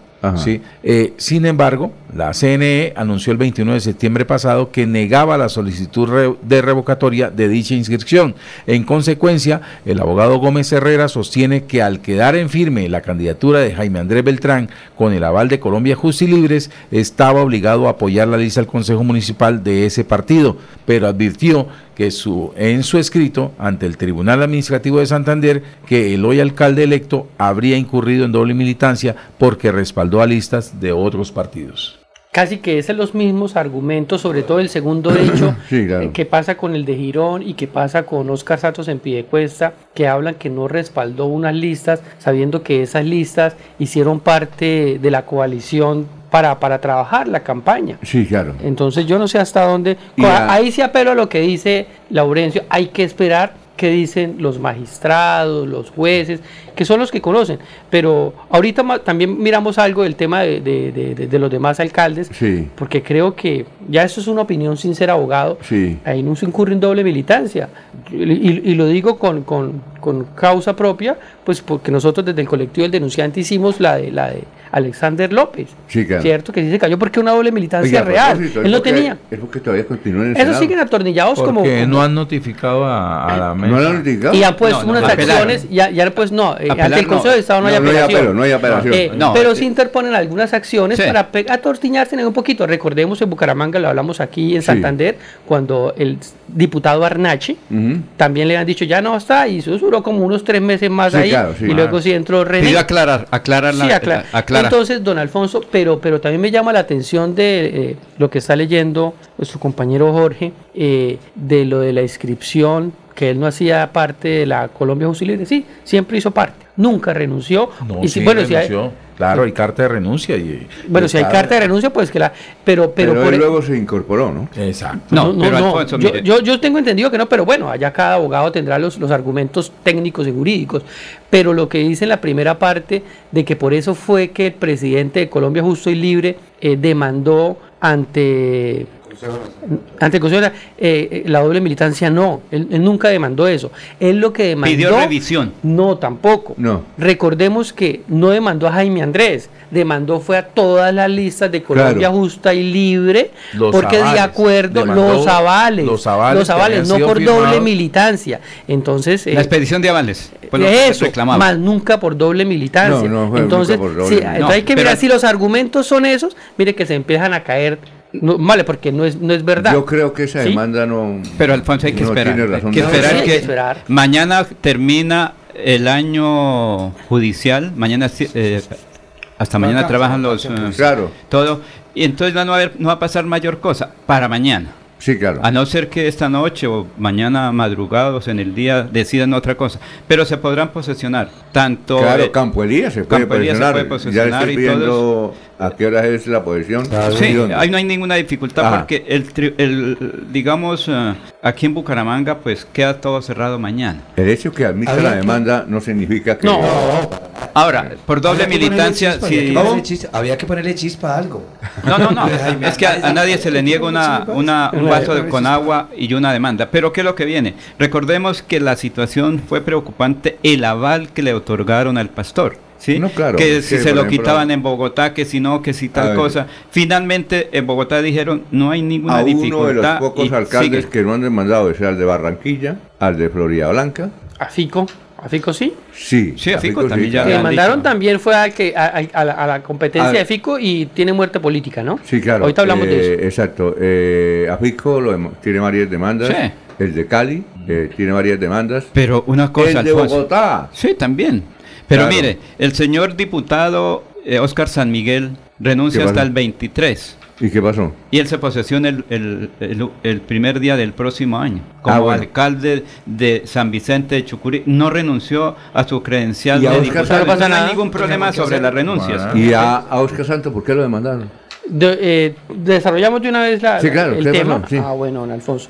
Pues este, ese también fue algo que se conoció en estos días, ayer. Se conoció la de. Jaime Fabián. y de una vez la de. Sí, pero Fabián Díaz eh, entra a ser la coadyuvancia, que Ah, es ya. ayudar a una demanda ya interpuesta con una serie de argumentos, Sí, claro. le llaman los abogados. Sí. Y mire, es, sí se ven los hechos ahí. Vamos a, a- a tocarlos Claro. rápidamente. Dice Sí, claro. un hecho acá.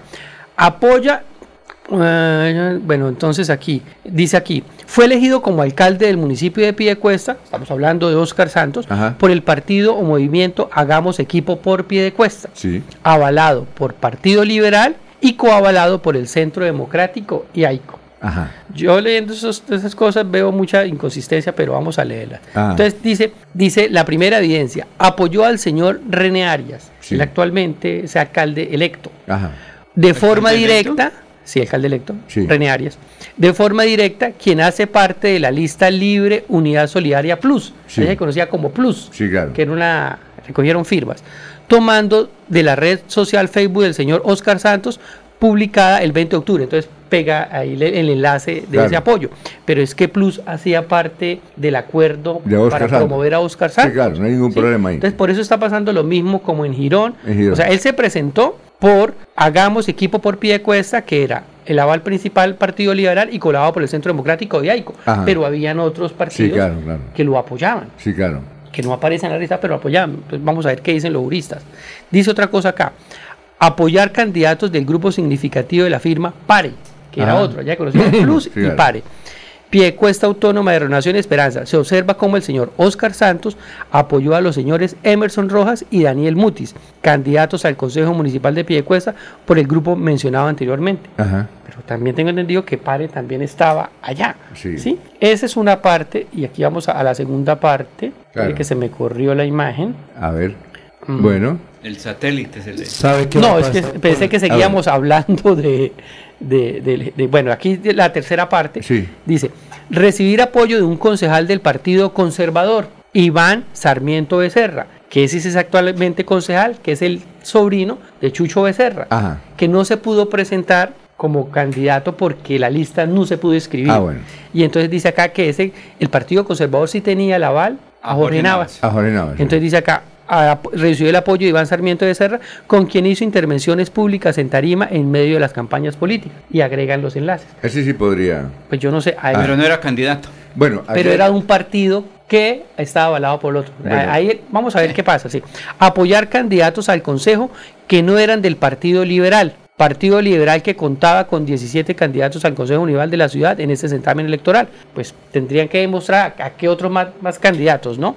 Apoyo y presencia en una reunión de la candidata al Consejo por el Centro Democrático Sandra Duarte Becerra. Eso sí creo que yo no tiene razón porque está diciendo que es coavalado por el Centro Democrático. Sí, claro. Si está coavalado, pues puede hacer reuniones con ella. Ajá. Creo yo, ¿no? Sí. En mi, mi humilde opinión. Y sexto, apoyo verbal de Óscar Santos al candidato del movimiento AICO, ciudadano Yesid Duarte. Pero AICO también estaba en el Claro. acuerdo con, con, con él, Ajá. con ellos. Entonces, tiene algunas cosas que uno diría puede ser, hay otras que uno dice, no, pues no tiene razón. Claro. Pero ahí sí están los hechos claros eh, que se conoció esa demanda. ¿Sabe qué va a pasar con esas demandas? Nada. No, hay que esperar. De todas No. maneras, hay que esperar porque No, no pasa será el Tribunal Administrativo de Santander el que defina. Mire qué pasó con el señor Carlos Román. No, que eso no pasaba nada y finalmente perdió. ¿Y cómo quedó Girón? Eso, eso toca esperar hasta cuando tengan las decisiones. Ayer en la mañana yo tenía una preocupación. ¿Qué tenía? ¿Qué? Después de que me hacen los exámenes, dicen, no, tiene tal cosa, uno queda tranquilo. Ah, no. Así pasa en la política. Cuando ya el señor magistrado, si lo hace mañana o en enero, eh, después del 15 de enero, dicen no hay Ajá. mérito, sí hay mérito para seguir la investigación. Pero, pero Laureano, Solo lo, hasta ahí. lo que sí es cierto, ahí toca esperar. toca Eso no puede decir si sí o si no, pero hay unas cosas que eran muy evidentes. Claro. Y lo de Carlos Román, como lo de Alexander López, son evidentes. son evidentes. O sea, yo no podía hacer campaña con usted, pues, y nos paramos a echar el discurso. Oiga. en esos casos, Freddy, no, no es muy claro. Usted como demandante de la curul de el amigo Alexander López no puede decir que, oiga, lo veo ahí y, y está, según el Consejo de Estado, no puede ser senador. ¿Usted no puede hacer nada ahí? Sí, nosotros hemos enviado ya, ¿A hemos impulsado unas copias precisamente a, a las que tomaron la decisión y a la Ajá. mesa directiva del Senado, pero toca pues, lo- esperar los, los- los términos. Tiene que, uno tiene que ser respetuoso de, de, Claro. de la, de, de- de la normatividad, no de las gallo. leyes. No, pues, Claro. don Alfonso- no, no, don Alfonso, lo que nosotros hicimos desde el colectivo no es por una persona, es simplemente porque unos hechos ocurrieron. Si sigue allá, pues que siga. Eh, eh, no soy yo el que tiene que decir eso, Ah, es, la, ley. la norma le permite estar a Alexander López hasta cuando se haga claridad, porque creo que es eso. Eh, Puede que hasta comenzando que enero. paguen la prima, ya pagarían la prima. ya casi, ya casi. Claro. Sí, si la sabe prima ¿cuánto es la prima? Le doy- 100. No sé, Ganan buenísima. 42 millones. pues. Son 100 millones, ¿no? Sagrado. ¿Qué? En la demanda que hace el señor Juan Nicolás Gómez a la elección de Jaime Andrés Beltrán, cita el caso de Alexander López. ¿Ah, sí? Sí, lo pone de ejemplo para Pero- el caso de Jaime Andrés Beltrán. Pero ahí sí. ¿Qué es? No sé, dice acá, el demandante señaló que un antecedente de un caso similar es el del senador del Pacto Histórico Alexander López, cuya elección fue anulada por el Consejo de Estado por apoyar a la Cámara de Representantes al candidato del Partido Alianza Verde por Santander, Jorge Edgar Flores. Tienen, tienen que demostrarlo. No, no, pero es que es diferente. Cada hecho- es que mira, Alfonso. Don Alfonso, pero ya se pronunció Jorge, también. Es que cada demanda tiene un principio. Cada cosa es un. Por eso se consigue un abogado para defender cada cosa. Entonces, la demanda sí, él dice que en el caso de, de Alexander Claro. López sí, pero es que ese no tiene nada que ver con lo otro. Porque él no intervino digamos, no se hizo aquí una reunión con Alexander López donde hay que votar por Ojo. tal persona. Ojo que un magistrado del Tribunal Superior dijo, yo escucho todos los días el noticiero Sí. y me río por toda la mierda que hablan. Sí, sí. Tiene razón. Sí, sí, tiene toda la razón. Sí, señor. Tiene toda la razón. sí. Y mire lo que, lo que dijo eh, el alcalde electo Jaime Andrés Beltrán frente ¿Qué a, a esa- a esas demandas. Era predecible que algunos actores políticos se resistirían a aceptar la decisión ciudadana contraria a sus intereses. Realmente no les importa el avance de Bucaramanga. Nuestro equipo jurídico está al frente y contestará conforme al derecho. Lo que nos ocupa es Bucaramanga y resolver sus grandes necesidades, problemas de inseguridad, movilidad y estancamiento económico que nos han dejado los últimos ocho años de desgobierno. Ahí le escribió al doctor Joelman Ibáñez, le llegó trabajito. 6 y 20.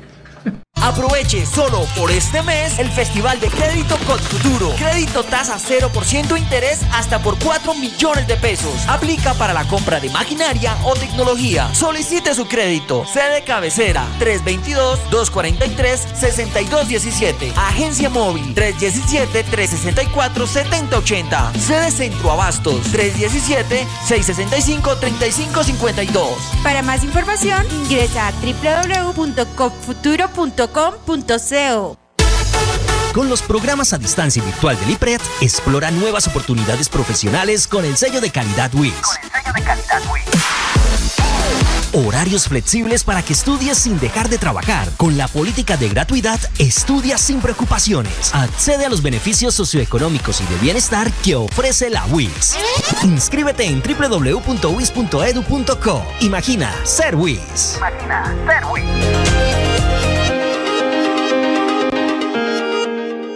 Ole, mano, ¿nos pegamos la rodadita en bici hasta Morro? No, mi perro, pero esa carretera está toda llena de huecos. Hace como 30 años que está vuelta nada. ¿Cómo se le ocurre? ¿Hace cuánto no pasa por allá? La alcaldía la arregló desde el Parque del Agua hasta el antiguo Corcovado. Vamos para que vea. Oiga, esto quedó excelente. Así aguantan venir todos los días. Obvio, ahora sí no tiene excusas. Definitivamente, cuando se invierten bien los impuestos, se nota. Alcaldía de Bucaramanga. Gobernar es hacer. En la capilla y repite de navideñas. La parroquia de Nuestra Señora del Perpetuo Socorro invita a todos los feligreses y devotos del Señor de los Milagros para que participen con toda su familia en la novena de Navidad del 16 al 24 de diciembre a las 5 de la mañana con transmisión gigante de la potente Radio Melodía en los 1080 de la M. Melodía en Navidad, la que manda en sintonía. Están escuchando Últimas Noticias por Radio Melodía, la que manda en sintonía. Y ahora, la noticia del progreso. Banco Cooperativo Cop Central, unidos para progresar.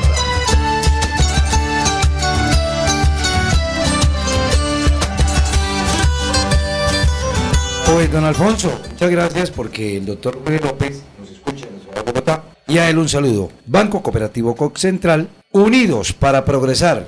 Pues don Alfonso, esta noticia es del evento de hoy de nuestro gran amigo Juvenal Bolívar. Ah, claro. Y de Sofía Ortiz, la gerente de Corrillos. Y porque que- a partir y- y de las 2 de cuyo- la tarde Y cuyo empieza. presentador va a ser Freddy Garzón. Eh, presentador Uno de de los una de las galas. Una de las llaves. Una de las llaves de las galas. Yo voy a estar allá también en una de las galas, en una de las llaves presentando.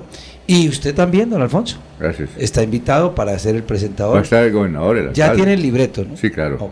el gobernador, el alcalde. Jorge Caicedo está invitado no solamente por mí en este momento, sino ha recibido como 20 invitaciones de los directivos de No se puede quedar, Jorge. Laurencio No, no. Gamba desde las 2 de la tarde. De 4 a 6 estará eh, TRO Sí, claro. en directo, pero estaremos en directo desde las 2 de la tarde porque hay alfombra roja, don Alfonso. Ah, bueno. Alfombra roja.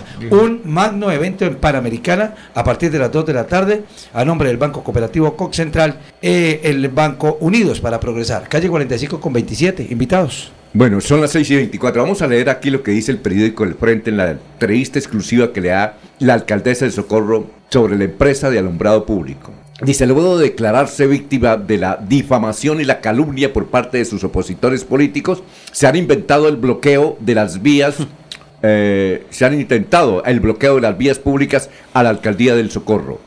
La abogada Claudia Luz Alba Porras Rodríguez indicó que se trata de una conspiración criminal con la cual pretenden engañar a la opinión pública porque no pudieron apropiarse de los presupuestos de inversión que ella personalmente gestionó ante el gobierno nacional para reconstruir unos barrios que se encontraban en absoluto abandono por parte de las pasadas administraciones. Lamenta la señora alcaldesa del Socorro que haya personas que le hacen el juego a los enemigos de su administración que estuvieron marginados de la contratación oficial luego de comprobarse que en el pasado algunas de las obras contratadas les quedaron mal hechas y sin embargo esos personajes pretendían manipular la contratación oficial como si fuera del bolsillo, como si fuera plata del bolsillo. En carta enviada a la personal municipal del Socorro, abogada María Fernanda Cárdenas Vargas, la alcaldesa dice que está dispuesta a dar todas las explicaciones que sean necesarias siempre y cuando se hagan las observaciones dentro del marco del respeto por las autoridades y especialmente por los concejales que aprobaron la elaboración de un estudio técnico para crear una compañía mixta entre la alcaldía eh, y de los particulares para garantizar el buen servicio de alumbrado público. Lo primero que se debe mencionar es que el municipio del Socorro no está adelantando ningún proceso de selección con el cual se pretenda suscribir un nuevo contrato de concesión mediante el cual se presten los servicios asociados al servicio de alumbrado público dentro de su jurisdicción. No es cierto que la constitución de la empresa de servicios públicos mixta controlada por la alcaldía constituya una privatización del servicio de alumbrado público, dado que la participación mayoritaria es del socio público, es decir, el municipio del Socorro. En ese sentido, el municipio del Socorro tendrá asiento en la junta directiva de la futura empresa y el alcalde municipal la presidirá de tal suerte que el municipio siempre será quien adopta las decisiones a través de la junta en mención. Pero Ahí no está. habla de porcentajes de Ahí no habla- participación. no habla de porcentaje porque Una cosa es participar, Por eso era- que queríamos- y la toma de decisiones es distinto. Por eso era que queríamos que la doctora Claudia nos respondiera algunas inquietudes, ¿sí? Algunas inquietudes, ¿no? Es que hay mucho, hay mucho Sí, de hay mucho, preguntar y hay preguntarle mucho que para que ella explicar. aclare, porque aquí se han dicho muchas cosas, la han ofendido en los medios de comunicación. Bueno, Y no he visto al primer político, excepto de ella, como mandataria del Socorro, que defienda ese privatización del alumbrado público, porque No, son todos. oiga, no le he los visto- mismos congresistas, los mismos congresistas todos de Santander se han pronunciado en contra de eso. a concejales, inclusive periodistas amigos de ella, eh, que vengan y la defiendan y no han querido. Alfonso, es que la situación ¿Pero qué fue... pregunta me van a hacer? Y la situación muy compleja en, San- en, el, en el Socorro porque paralizó a Colombia. Pero ella dice que no. Con el paso ahí la gente claro. se perjudicó mucho. El asunto es porque Y creo que ayer en la madrugada intervino la policía Sí, con gases y, y, pues permitió el paso, pero luego creo que como la protesta en Colombia está garantizada y más en este gobierno pues lo permiten, pero están perjudicando a mucha gente, a los transportadores que van de Bucaramanga hacia Bogotá, hacia el sur de Santander.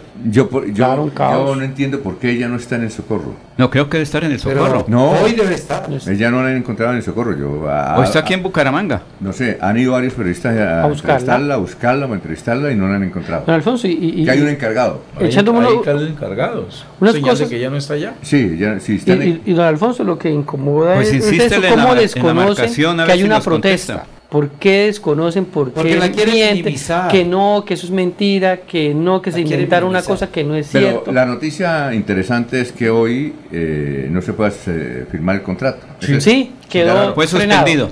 Ya Sí, fue señor. suspendido. Ya fue suspendido. Por decisión... Y es que, y es que la cuestión pasa con esa mandataria y con otros. ¿Por qué les da el afán faltando 15 días para que se acabe el año? No Exacto. tuvieron tres años. ¿Y sabe Claro. por qué no lo hacen antes, don ¿Por Alfonso? qué? Porque es lo mismo, se les va a presentar este hecho en los primeros años y el problema de gobernabilidad va a ser muy difícil. O sea, tampoco no es que eh, se hagan los pingos, lo hacen es al final, porque si lo hacen al principio, pues todo el mandato se les va, se les cae. Es como el caso del Contralor de Santander, ¿qué? ¿La elección qué? ¿Qué pasó con eso?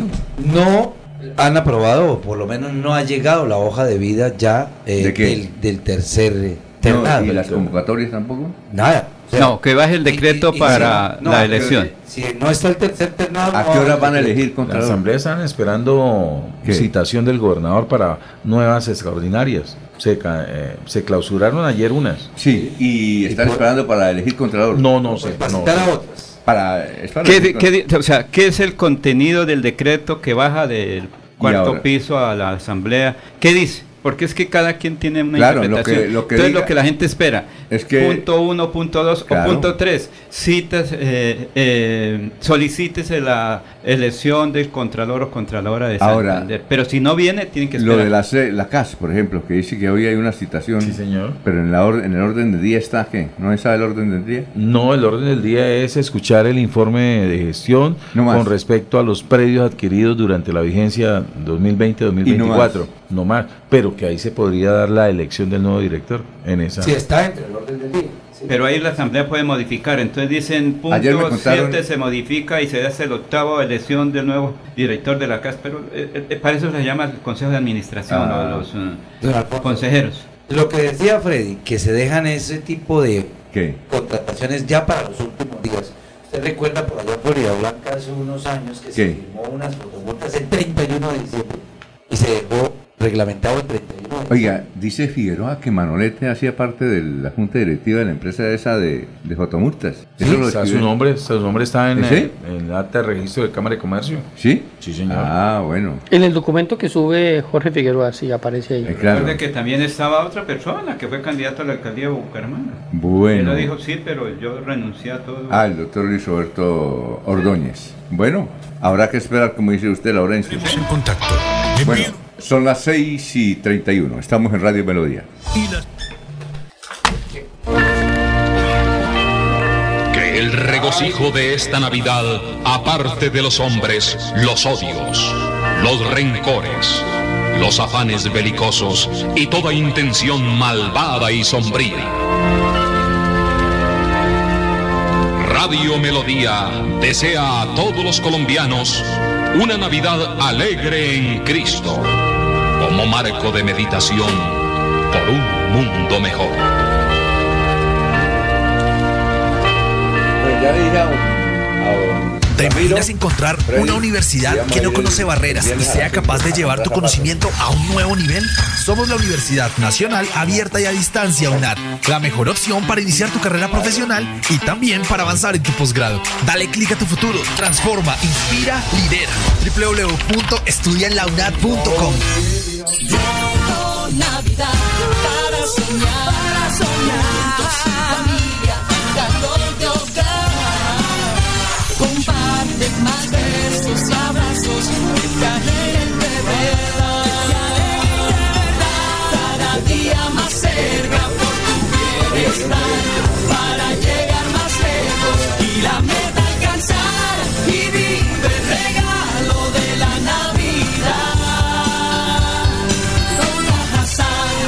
Subsidio. En Melodía valoramos su participación.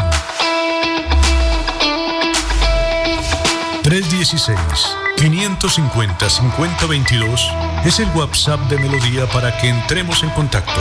Envíenos videos o fotografías de las noticias de su comunidad y las publicaremos en nuestros medios digitales. 316-550-5022. El WhatsApp de Melodía para destacar su voz. Melodía, la que manda en sintonía.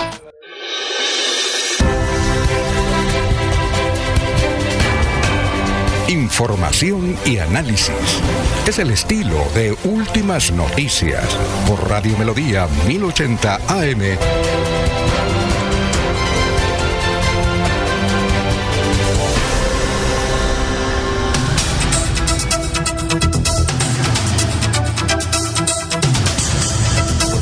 Bueno, 6 y 34. ¿Qué chismes tienen? Notici- Don Alfonso, el noticiero es mejor como en, en- en- comerciales, que me parece a mí, que en directo. ¿Qué fue lo que dijo el magistrado, Alfonso? ¿Qué fue lo Ah. que dijo el magistrado? ¿Que lo escucha todos los días? Dijo yo, yo lo escucho todos los días. Lo que hago es escucharlo. Tanto, Otro magistrado me dijo, Laurencio, por ahí con frecuencia le escribo, usted no me, no me responde. noticias y menos Me dijo, le mando, a veces usted no me responde para corregirle algunas cosas que usted o sus amigos cometen errores. Pero cuando nos encontramos en la calle me dice, es que el error fue tal cosita. Recuerde que por ahí un día que estábamos tomando café pasó por ahí me dijo, nos dijo. Bueno, eh, Freddy Ernei Abril Valderrama, buenos días para toda la mesa de trabajo y oyentes de Radio Melodía, desde el refugio, José Luis Albarracín. Eh, por favor, Jorge Caicedo, parece que el señor alcalde electo de Suratá no asistió a las capacitaciones del gobierno que, que, que pasa. ¿Se puede posicionar como alcalde? ¿Qué pasó? Interesante. Esa capacitación de los mandatarios, don Alfonso. Era obligatoria, ¿no? Es obligatorio y es requisito para poder tomar eh, posesión del cargo como alcalde. ¿Y quién es el alcalde de Suratá? Es el, nuestro amigo... No, recordemos que allá en Suratá, don Alfonso, Claro. eh, Ignacio Díaz Medina, Ignacio Díaz, ¿sí? Este, fue alcalde. hace ocho años. Y dejó a su esposa. Posteriormente quedó su esposa Ana Coronado. Y ahora Estuvo ese conflicto. Y ahora con- ella, ella lo, iba a apoyar- lo está apoyando a él. Claro, que eh, recordemos que Ana Coronado fue la, la alcaldesa que tuvo ese conflicto ahí la con la. Contraloría, el gobernador, lo sacaron, volvió nuevamente a su cargo y nuevamente aspiraba eh, El señor. Ignacio, el ingeniero Ignacio, ¿Su y no, sí, su ex esposo, y no lograron mantener la hegemonía. ¿Y quién ganó? Porque ya serían 12 años. Claro. Ya estoy buscando precisamente acá Entonces, oiga, ¿él no fue? el, el nuevo, el nuevo alcalde. Entonces no posicionar. Bueno, pero la pregunta es esa, es exactamente esa. Si no participó de la No, capacidad, que es un requisito para la posesión, No se puede entonces, posicionar, ¿qué pasa? no, eso sí Pero hay- la puede capacitarla No, aquí en sí, tiene claro. que tener el certificado. No, lo- es que si él alega que estaba enfermo, que Bueno, bueno, que demuestre una excusa de fuerza eso mayor. ya es de fuerza mayor, Recordemos. pero aquí la, la ESAP lo puede en forma, eh, en- bueno, digamos, de- ya lo pueden- tengo acá. ¿Quién es? Es Exxon Jerónimo Pavón Vega del Partido Conservador. Exxon Jerónimo. Sí, señor. Exxon.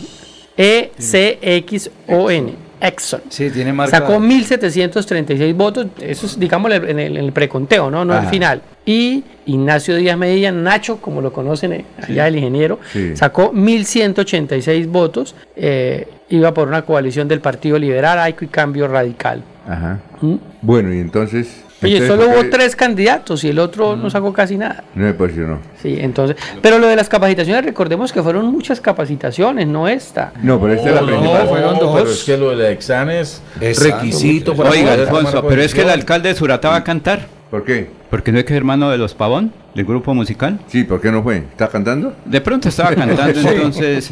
No, sí, tiene que tener No, no, una interesante excusa. la pregunta que hace Sí, el oyente. Claro. y, tiene el una, y claro, es bueno. muy, muy interesante. Interesante. Y tiene que tener una excusa muy válida.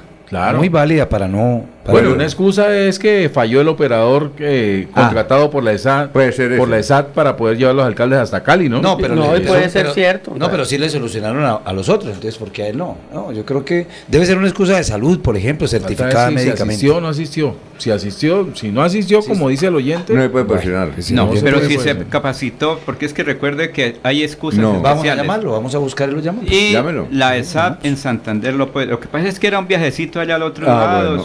¿Sí? Que fue, digamos, la decisión nacional ayer. Y hoy están en Cali la mayoría de Ah, alcaldes bueno. y gobernadores electos. Ya están. Bueno, ¿sí? Mira dato- la foto donde, por ejemplo, en la foto donde está el general Juvenal con casi todos los alcaldes electos de Santander también, Ajá. quienes votaron con él y quienes no votaron, quienes estaban ahí. Un caso patético, Jo- eh, Marco Alirio Cortés Torres, Ajá. ahí está en la foto al lado del general, o ahí en la foto, y qué días hablé Bueno. y me dijo, Laurencio, es que ya pasó la campaña, Bien. nos toca trabajar todos unidos por A Santander, ver. y qué mejor que logremos recursos para nuestros municipios. A ver, Jorge, el dato suyo de la primera dama del departamento actual, la, la esposa de Mauricio Aguilar, ¿cuál es? Don Alfonso, es que me cuenta un destacado oyente de Últimas Noticias, desde que está ahí todos los días puntual a las 5 de la mañana en la radio, que la señora Jenny Cristina Sarmiento Díaz, actual gestora social del departamento de Santander, esposa del gobernador Mauricio Aguilar, a partir del año entrante regresaría a su cargo como tesorera del acueducto metropolitano de Bucaramanga. ¿Y eso porque ella no haya renunciado?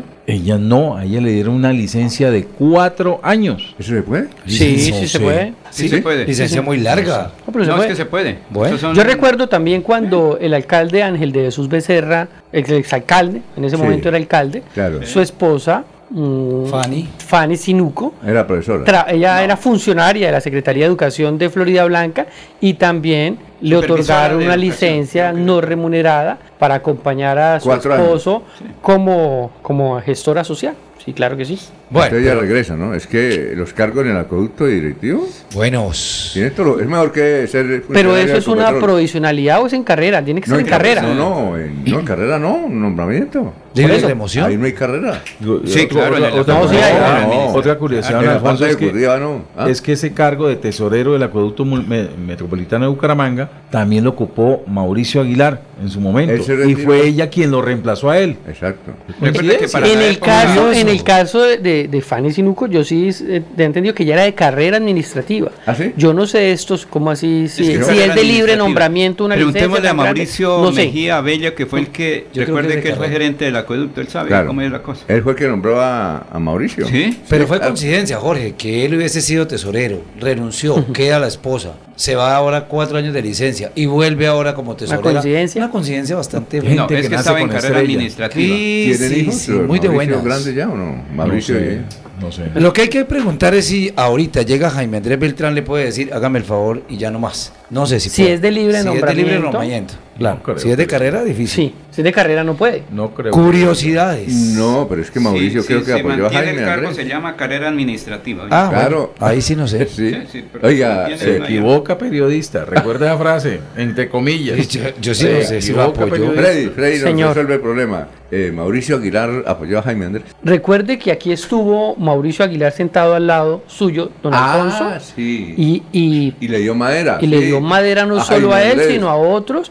Ah, Entonces, claro, yo me acuerdo muy bien acá que él dijo que él no participaba en política y que, Y que Jaime además Andrés- de eso no estaba con- y habló cosas Y que Jaime Andrés muy pedirle el favor que lo apoyara Sí. Sí, sí, hace sí, sí, cuatro sí. años. No Sí, me y recuerdo que le ha ese dicho que no. por favor. ¿Por qué? Entonces, ahí Mauricio Aguilar lo dijo, que no, ¿Por qué no lo apoyó. Y Jorge, ¿usted ya por qué se puso triste?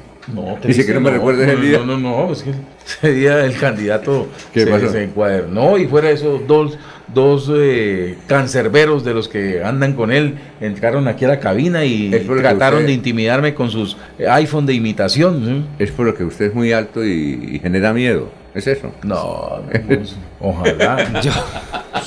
Un perro sin dientes. Ay, Dios mío. Ah, bueno. Vamos con más noticias. Hoy y mañana les vamos a recordar a todos los oyentes de Últimas Noticias de Radio Melodía Ajá. la oportunidad que tienen de vacunar a los niños, don Alfonso. Van a ser dos jornadas. Eh, perdón, el sábado es la última jornada. Se dispondrán 22 vacunas diferentes para proteger a la población contra 30 enfermedades. Las autoridades precisaron que las mujeres embarazadas, los adultos y la población en general podrán participar de esta jornada en las IPS a partir de las 8 de la mañana del sábado. Entonces todas las madres que tienen sus niños sin vacunar, las mujeres embarazadas que no se han vacunado y toda la población que necesite vacunarse, a partir de las o- 8 de la mañana en sus IPS van a estar vacunando Ajá. hasta las 5 de la tarde. Don Alfonso, importante la vacuna Claro. Para los bumangueses, por favor no deje pasar. Última jornada el sábado. Bueno, Oscar San Miguel está en Cali todavía, ¿nos escucha ya? Debe estar en Cali. ¿o no? No, es que no escucha, dice estoy en Cali. están. Saludos Sí, están desde Cali. capacitando Ah, a los qué alcaldes. Es que hoy, Los alcaldes. ¿Hoy sigue? Claro, Que son dos días, 13 y 14. Sí, Ah. ellos vuelven el lunes, prácticamente. Ayer ¿Y nos está escuchando el diputado? Sí, en- Eh, y en alcalde. Cali, en Yo sí le deseo los mejores de los éxitos a Oscar San Miguel porque ha hecho una carrera política importante, don Alfonso. No, muy bueno. Yo, lo, yo fui Es compañero de él en una líder. especialización cuando era su primera vez concejal, Es un gran líder. concejal de, de San Vicente y uno ve el ascenso de las personas y uno le, pues, le agrada Claro. ser concejal, Y luego diputado dos veces y terminar siendo alcalde de su municipio. A, a agrada. preguntarle a Oscar si vio como- por ahí al nuevo alcalde de, de Suratá. ¿Qué tal Si que está por allá. Que lo sí, pregunte, que lo pregunte. Si está el alcalde de lo- Suratá, pues, que sí, nos cuente, que nos haga la reportería. Sí, Sí, sí. averigüe ese dato. Alfonso, me permite co- como, decir- di- como que- diputado hacía llegar aguacate, ¿será que como alcalde y, que, también? y que como alcalde siga mandando unos aguacates, yo no sé cómo los, de dónde los cultivas, parecen unas, eh, ¿qué? unas maderas, A- Sí. Me parecen grande, Y sabe, y sabe también por qué a 10 Oscar San Miguel me, me gusta como entonces. mandatario porque ¿Por es médico veterinario y tenemos mucha afinidad en la profesión. Y Ah, sé que al bueno. sector rural le va a ir muy bien. Que llega Freddy para Y allá. allá hay CP. No, no, no. Yo voy para la feria. Que nos va a caer No, para la feria. Permítame decirle ahora A la feria toca ir. al alcalde de San Vicente que tenga en cuenta a un ícono de la música de San Vicente, a Juan Ibarra y los chucureños, que lo desconocieron en estos cuatro años Ah, sí. y que lo tengan en cuenta y Oscar es buen amigo de, eh, Juan Ibarra. Claro, sí, sí, sí. Sí, Juan Ibarra estuvo acá, claro. Sí, ¿Cuál era el de, lo- el de la carranga? Sí, claro. Ah, el muchacho. Un ícono allá en San Vicente de la Ah, música sí, carranga sí, a nivel nacional. Y San Miguel, el alcalde Oscar San Miguel bueno. de... Lo va a tener en cuenta. va Apúnteme eso ahí en la agenda, por Por favor. favor.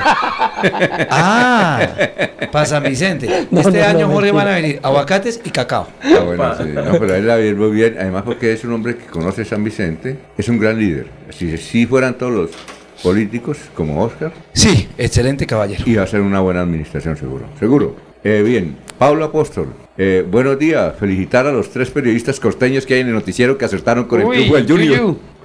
Yo así emparetando allá a los cinco minutos, ellos van a empatar. No, pero, empatar. pero es que habíamos dicho que por la racha que traía Vaca, mire, terminó bien. Y ahí llegó nuestra Oiga, amiga bueno. de deportes. Llegó la que pero, pero, del tema. Llegó como llorando. pero la verdad, don Alfonso, Ah. habíamos dicho eso, ¿no? Que por la racha que traía Vaca, pues bien, mire ahí, demostró que es goleador, que le fue muy bien y que hoy en día aparecemos ya con un campeón, que ya Maribel nos va a ampliar el tema. Muy bien, son las 6 y 46, estamos en Melodía. Aproveche solo por este mes el Festival de Crédito Futuro. Crédito tasa 0% interés hasta por 4 millones de pesos. Aplica para la compra de maquinaria o tecnología. Solicite su crédito. Sede cabecera 322-243-6217. Agencia móvil 317-364-7080. Sede Centro Abastos 317-665-3552. Para más información, ingresa a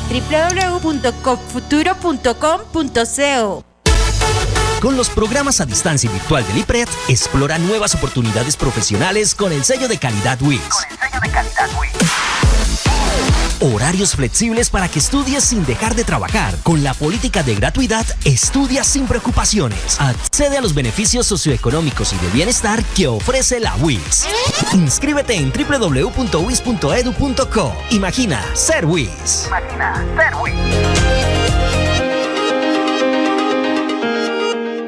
Ole, mano, ¿nos pegamos la rodadita en bici hasta Morro? No, mi perro, pero esa carretera está toda llena de huecos. Hace como 30 años que está vuelta nada. ¿Cómo se le ocurre? ¿Hace cuánto no pasa por allá? La alcaldía la arregló desde el Parque del Agua hasta el antiguo Corcovado. Vamos para que vea. Oiga, esto quedó excelente. Así aguantan venir todos los días. Obvio, ahora sí no tiene excusas. Definitivamente, cuando se invierten bien los impuestos, se nota. Alcaldía de Bucaramanga. Gobernar es hacer. Continuamos con las últimas noticias en Radio Melodía. Radio Melodía, la que manda en sintonía.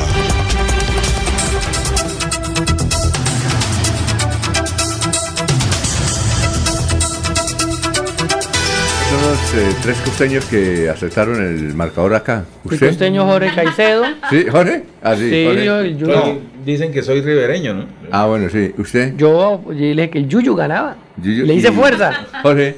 Yo también dije que Junior por la racha que traía el señor Vaca como goleador.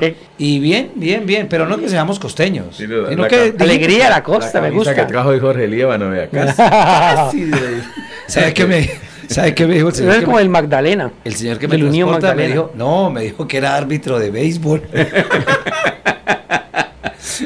Maribel, dice aquí Freddy Erney Abril Valderrama, su admirador. Dice Maribel, buenos días. ¿Qué nuevas noticias hay en deportes aparte del fútbol colombiano? Ya vamos a hablar de eso con los muy buenos días, Alfonso, para usted, con los buenos días para ustedes, compañeros, también para todos los oyentes de Últimas Noticias. Ya vamos a hablar de deportes, por supuesto, pero sin duda alguna la noticia de deportes el día de hoy es el nuevo título del Junior de Barranquilla, Claro. su décima estrella en el fútbol colombiano luego de seis años de sequía que tenía el equipo barranquillero y pues de eh, varias eh, memes también que surgieron en los últimos seis años con relación al posible título del Junior de Barranquilla en el fútbol colombiano y, que los hinchas barranquilleros siempre han dejado mucho material también con relación a, a las celebraciones en los últimos años, pero esta sí es de verdad, esta sí fue real, como, como lo puse en redes, ahora sí lo celebra, Curramba, ahora sí pueden salir a hacer sus, eh, sus caravanas respectivas. Así que bueno, fue una gran serie final, hay que decir que para mí estos cuadrangulares de verdad fueron dignos de lo que se hablaba tan pronto quedaron los ocho equipos clasificados y tan pronto también se definió el, el- el- los grupos que tuvo estos cuadrangulares. Finalmente queda campeón uno del grupo B, eh, que es el Junior de Barranquilla. Sin embargo, hay que decir que para mí de verdad esos cuadrangulares fueron eh, dignos de, de lo que se hablaba, de esa expectativa que había de buen Ajá. fútbol y se cumplió. Y el Junior de Barranquilla, desde que clasificó entre los ocho primeros, Sí. Empezó a jugar finales y fue certero en ellas. Para mí esa es la forma en la que consigue el título. Bueno, ¿y qué tal este meme que me envían? Campaña de la Dirección de Tránsito de Bucaramanga. Si vas a conducir, que sea como el Atlético, sin una copa. Está mío. bueno. Esos son de esos, de esos, de esos memes, de esas, de esas, de esas burlas a- a- al equipo que salen cada vez que hay un campeón del fútbol colombiano. Había uno que decía, eh, vamos a la, por ejemplo, no sé quién va a la Libertadores, digamos Junior, vamos Sí. a la Libertadores, el otro vamos a yo no sé qué cosa, Sí, y la de sí, sí. Bucaramanga, vamos Pastores, vamos a... La verdad sí. de- Don Alfonso lo censuran casi por, por haber publicado la Claro, vitrina de, como de unos los trofeos cinco- del Atlético. Hace cinco Es años que- coloqué un, un trino eh, de un, una vitrina. Una vitrina donde no había ninguna copa. Decía, estos son los triunfos del Atlético Bucaramanga. Menos mal con el terremoto, con el terremoto no se nos cayeron los Siempre los sale también ese chiste cuando tiembla eh, y como hinchas de Atlético Bucaramanga, los verdaderos hinchas, yo por ejemplo nunca jamás comparto algo de eso en, en mis redes ni, ni lo comparto porque es una burla que a, los hinchas sí, le- sí nos duele, Sí, claro, sí nos claro, duele. sí. Por más de que claro, es humor también y uno entiende de alguna manera el contexto bajo, bajo el que se hace y pues Sí. nada que hacer, es una realidad como, como decimos en Atlético Bucaramanga que no tiene ningún título en el fútbol colombiano, pero a nosotros sí nos duele. De hecho nos duele cada vez que hay un campeón. Yo tengo que decir que cada Claro. vez que veo a un campeón semestre tras semestre, a mí se me aguan Claro. los ojos porque yo digo, ¿qué se sentirá ser campeón? ¿Qué sentirá? Oiga, sí, ¿Qué ¿no? se sentirá? Porque de cierta manera nosotros como yo soy hincha de Atlético Bucaramanga, eso nunca lo, lo he negado. eh, entonces siempre uno siente eso y uno dice, Dios mío, pero bueno, algún día llegará, algún día será ese momento, el Bucaramanga es el eterno amanecerá y veremos, ahorita no es la, la excepción, pero bueno, ahí está, Junior de Barranquilla Yo campeón. estaba tranquilo porque mi padre me decía, mijo, yo me quiero morir el día que Bucaramanga sea campeón. dije, ay, bueno. Ay, Dios mío. Larga vida.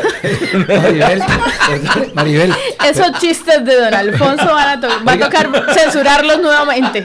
Maribel, perdone mi ignorancia, pero es el único equipo que no ha tenido un título. Ninguno. El único. De El los único de Colombia. históricos, El único, de los históricos. históricos del fútbol colombiano, es decir, de los que cumplen esos 70 70 años, Sí. de los de, de la larga historia que tiene el fútbol colombiano, de los fundadores eh, de, de esa Di Mayor del Claro. fútbol colombiano, el único que no ha conseguido el título. Faltaba Pereira, faltaba Bucaramanga, Pereira lo consiguió el año anterior, así que es el único que queda pendiente de los históricos. Pero Con, Du- con Dudamel se nos puede dar hacer el milagrito. ojalá, ojalá. Oye, tengo un dato. Señor. Ayer me encontré con unos periodistas que fueron a la rueda de prensa y me dijeron, vea, nosotros cogimos a, a, a Dudamel en un rinconcito y dijimos la verdad. Usted dura aquí un mes. Usted no sabe quién es el dueño del Bucaramanga. Le dicen. Y me contaron que el contrato fue por 170 millones de pesos mensuales. Sí, sí, y que sí, le yo- ubicaron residencia en Ruitoque. Eso me contaron los periodistas. ¿Y usted les decía eso? Sí, nosotros decíamos eso ahí, calladitos con él ahí. Fue rápido porque él se paró de la rueda de prensa, no duró muchos minutos tampoco Ajá. ahí, tenía su representante porque él está con su representante Claro. en todas partes, también ahí como esperándolo para salir, una logística impresionante también, pero mm, a mí me gustó la sinceridad que tuvo Rafael Dudamel de cierta manera. ¿Ah, sí? Porque normalmente eh, llegan y sí, el objetivo de los ocho, el objetivo, sí, y, y es claro que tienen que hablar de que pues tienen que tener un objetivo trazado en su preparación. Pero tuvo sinceridad en decir, en decirlo de hecho en frente de- de- del- del Claro. presidente, Bucaramanga no tiene una chequera para salir a compartir la billetazos, en palabras textuales, a los equipos grandes a competir en billetazos en el mercado de fichajes de jugadores. Es una realidad que tiene de pronto Atlético Bucaramanga, pero dijo también que y, que un proceso no se iba a dar Claro. tampoco en 3, 4 meses. O sea, me gustó la sinceridad, también la armonía que manejó en ese momento. Yo siento que a Dudamel hay que darle ese compás de espera, lo que también se le plasmó en esa realidad, que de hecho yo fui quien le, le hablé de esa forma también con la realidad. Yo le dije, pues todo suena muy bonito, pero hay una realidad y es que ese compás de espera en el Atlético de Bucaramanga va a estar muy difícil también. Hay que tener algo de resultados, como mínimo en, en unos seis meses, que no es precisamente el título, pero sí empezar a ver otra forma Maribel. en Atlético de Bucaramanga. Y, y no, lo- yo no he escuchado, sino hasta ahorita, las apreciaciones que usted dice de Dudamel, muy, de Dudamel. perdón, de Rafael Dudamel. Muy cierto que no tienen la chequera, pero otros equipos más chicos que Bucaramanga, sin chequera, han logrado el éxito también. Sí, entonces, Faltan los cazatalentos porque aquí hay bueno, mucho no sé, o sea, mucho otros equipos que inferiores a-. Bucaramanga sí, han, sí tienen- se han ganado la Es que estrellita. el ejemplo más reciente, volvemos a ese es Deportivo Pereira. Pereira. Sin embargo, sin embargo, es ver, es una realidad también, porque vuelvo y repito esa palabra porque yo siempre soy del refrán de que la única verdad es la realidad y hay una realidad también que se está más lejos de eso. No sucede cuántos deportivos Pereiras ganan ganan el título del fútbol colombiano cada cuánto. Se demora porque por más que sea se necesitan de proyectos deportivos de grandes envergaduras Claro. para conseguir un título. Entonces, El dueño le- del equipo. le pasó a Pereira con jugadores de hecho que hace poco salían de Atlético Bucaramanga en ese momento, con varios eh, jugadores búcaros que aquí no funcionaron, que allá fueron, vivieron un proceso desde Alexis Márquez hasta el profesor Alejandro Restrepo y vivieron su proceso de casi dos años para conseguir primero una final de Copa Colombia y posteriormente la final de la liga, pero eso no pasa tan seguido. Sí, se está más cerca cuando hay un proyecto más equilibrado. Para mí, experiencia, juventud y, y de pronto jugadores que estén ansios de, ansiosos de, de darse a conocer. eh, y la disciplina, Alfonso, porque es que si el, el entrenador marca un, digamos, un proyecto, pero si hay indisciplina entre los jugadores, no copian adecuadamente, porque eh, usted sabe que en el fútbol profesional hay muchos intereses. Eso Sí, hay claro. mucha plata de por medio. Me refiero, por ejemplo, un buen jugador dice, a mí me tienen que colocar y si no me colocan, pues el equipo no se sincroniza, no hay la disciplina que se requiere, porque en el deporte, como en la política, es logística y disciplina para lograr objetivos. Arturo Reyes, el técnico junior, es de Bucaramanga. Pues hablan, la verdad siempre han dicho que él estuvo por acá. No que- sé si sea que- nacido, porque creo No, que no es nacido acá. Me dice él- que es de Santa Marta, pero que él, él es que sí. él vivía aquí en Bucaramanga. Sí, de hecho, eh, don Jorge Torres, el, el- el director que trabaja con nosotros en Canal UTV y secretario de la Cor Santander, eh, lo entrenó en su momento a Arturo Reyes. ¿Quién- Don- quién fue el don Jorge entrenador? Torres fue entrenador en su momento. qué? De fútbol, de- en, en algunas, en ¿en algunos programas, Ah, claro. no usted sabe que, que, que en eso hay mucho empirismo de alguna manera y más de Ah, hace bueno. y más de hace, hace muchos años. Claro. Y hablaba de eso, que lo entrenó y él estuvo por acá, por estos lados, en, en tierras santanderianas y bueno, Ah, no salió sabíamos. campeón que en el fútbol colombiano Arturo Reyes y... De pronto Ah, se hizo en sí. Bucaramanga, siendo Samario se hizo en Bucaramanga. Dicen como- que es hijo de un santanderiano. Quizás ahí... Pues con ese apellido. Sí, no, y que Vean, acá. otro dato para tener en cuenta que deja el título del Junior de Barranquilla y es que precisamente en, los, en el último año, o bueno, en los últimos dos años, Sí. los equipos que clasificaron de octavos re- resultaron obteniendo el título. Pereira clasificó de octavo en ese momento y resultó siendo el campeón. Esta vez Junior clasificó de octavo y resultó siendo el campeón. Para muchos de pronto no es tan meritorio. O bueno, en nuestro caso cuando yo decía Medellín, me gusta más lo que ha hecho Medellín a lo largo de la liga y para mí ojalá se gane el título. Esa es- era una de las verdades que yo manifestaba. Pero Junior de Barranquilla, repito, Así es el fútbol colombiano, clasifican ocho y no quiere decir que entonces el octavo tenga que renunciar a la opción de tener el título por ser el octavo. Y Junior de Barranquilla dijo, no, clasifiqué, me costó clasificar y a partir de ahí empezó a jugar finales, lo dijo Carlos Vaca, y las empezó a ganar. Oiga, a propósito de Carlos Vaca, que Bolillo Gómez lo había desechado. Lo había desechado. Le había invitado a que dejara el fútbol.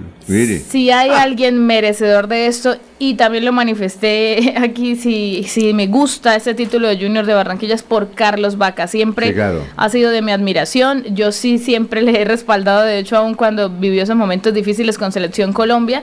Y me alegra muchísimo lo que, eh, le, lo que le sucedió y ser campeón con el equipo que él finalmente quiere. De hecho, ayer estaban esas imágenes que nos pusieron a todos a, eh, sentimentales cuando mm, le manifestó a Sheila, la periodista de Win Sport, que era el primer día que lloraba a su mamá, que recientemente había fallecido Ajá. que era el primer día que le lloraba y que lamentaba no haber venido antes para que su mamá lo viera jugar, lo viera campeón y goleador con el Junior de Barranquilla, que ella siempre quiso verlo campeón y goleador con el Junior de Barranquilla y que lamentaba no haber venido antes para que ella lo hubiese visto, lo hubiese vivido y, y- y lloró, lloró, lloró completamente en la en, en ¿Eso esa fue entrevista. después del partido? No, fue previo, de hecho. ¿Antes? Sí, señor. ¿Ah, sí? Sí. Ah, Previo y posterior también quedaron unas imágenes y unas postales increíbles. Entonces, lo de Carlos Vaca maravilloso. Finalmente celebra Barranquilla. Hoy en horas de la mañana, bien temprano, viajaron los jugadores para Barranquilla, en donde en la ventana del mundo, como le llaman, o la ventana de campeones, serán recibidos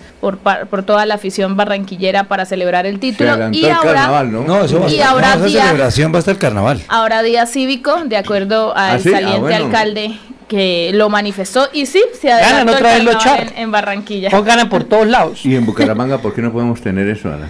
Un pensé mío. no- Le falta disciplina a los jugadores. pensé que más porque no, no, ese es el dueño, el dueño del equipo, don Alfonso, eso pasa por la cabeza. El dueño del equipo. Se pasa en, en un hogar es lo mismo, el hogar prospera si hay las cabezas o una sola eh, adelante, eso es eso. Bueno, Mala Ma- administración. Maribel. Nos vamos entonces con toda la información deportiva, no sin antes hacerle una importante recomendación entre bosques, condominio, casas vacacionales para vivir, disfrutar o rentar en la bella y hermosa Mesa de los Santos. Un proyecto que ya tiene el 50% vendido. Usted puede subir y separar con 200 millones de pesos. Entre bosques, condominio, en donde 20 familias tendrán la, la oportunidad de disfrutar esta bella y hermosa casa de campo de lujo, rodeada además o colindando con el Pony Parque de la Mesa de los Santos. Incomeso se puede comunicarse al 301-643-0011, 301-643-0011 entre bosques condominio. Vendo negocio de calzado artesanal, incluyo enseñanza y la elaboración de los productos. Informes en el 317-874-44364. Vendo negocio de calzado artesanal, incluyo enseñanza y la elaboración de los productos. Informes en este teléfono, anótenlo por favor, 317-874-44364. Que el regocijo de esta Navidad aparte de los hombres los odios, los rencores, los afanes belicosos y toda intención malvada y sombría. Radio Melodía desea a todos los colombianos una Navidad alegre en Cristo, como marco de meditación por un mundo mejor.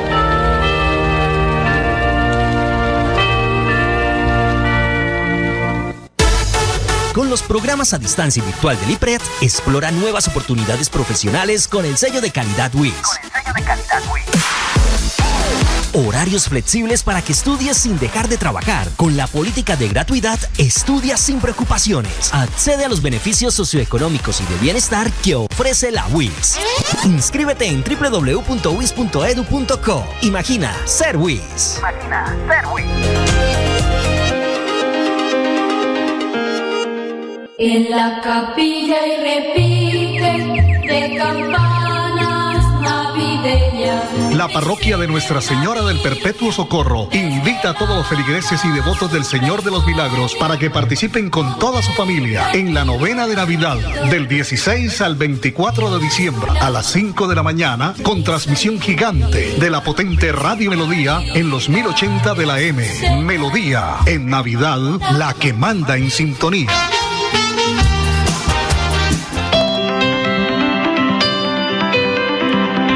Calle está la gente. En la calle están las noticias. En la calle está la radio. Donde la ciudad vive, donde la ciudad se mueve, se producen las noticias y ahí está nuestra radio. Melodía, en la calle, al lado de la gente, donde se viven las noticias. Hay más noticias. Muchas noticias, muchas noticias en Melodía 1080 AM.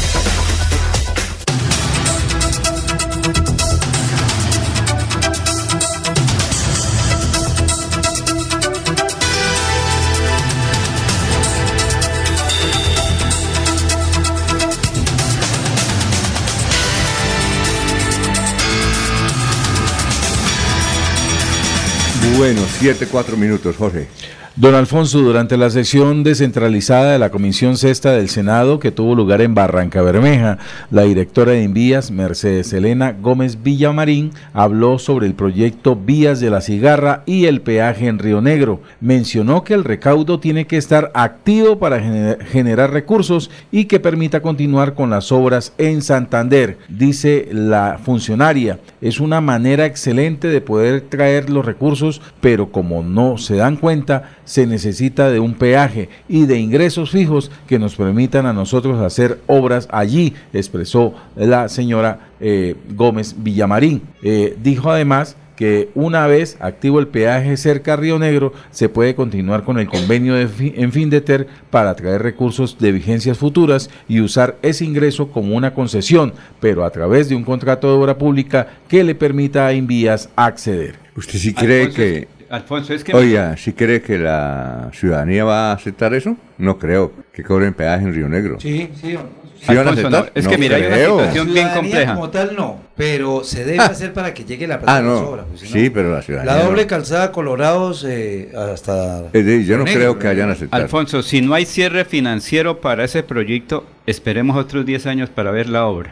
Porque Sí, no, no, pero eh, lo tiene dice bien así. clarito la señora de Invías. ¿Qué pasa? Si no hay plata, no hay obra. Eso es clarito. Por eso. y la gente dice, primero la obra y luego pagamos. Eso No. es lo que dice. Claro. No, no, no. El Eso es lo que tiene dice. que tener una financiación porque se proyecta al año 10 Y mil en millones. general entiendo que esté de acuerdo. ¿Cómo? Obras y peaje. Claro, es que es lo lógico. Pero ya cambiaron, porque dice que sí se No, requiere para el cierre financiero, porque es que el Estado colombiano no tiene esa plata para esa obra. Esa, eso fue en Barranca, ¿no? Sí, Lo que Señor, dijo ella, sí, señor, la, la, directora de del Senado se reunió allí, la preside el senador Gustavo Moreno. Gustavo Moreno, Mm. que está recién casado. Sí, señor. Y esa es la noticia. Si no hay peaje, no hay obras, Alfonso. Eso No, póngale y, cuidado. y la ciudadanía, Pero es que, el alcalde pero Alfonso, va la- a aceptar que... La inquietud, don Alfonso, la inquietud de los ciudadanos se debe a qué ha sucedido con el recaudo de estos años anteriores. ¿En el IESA? O sea, no sé, o sea, donde estén esos recursos, ellos, si muestran los recursos que se ha logrado con ellos, pues de pronto la las personas pueden acceder,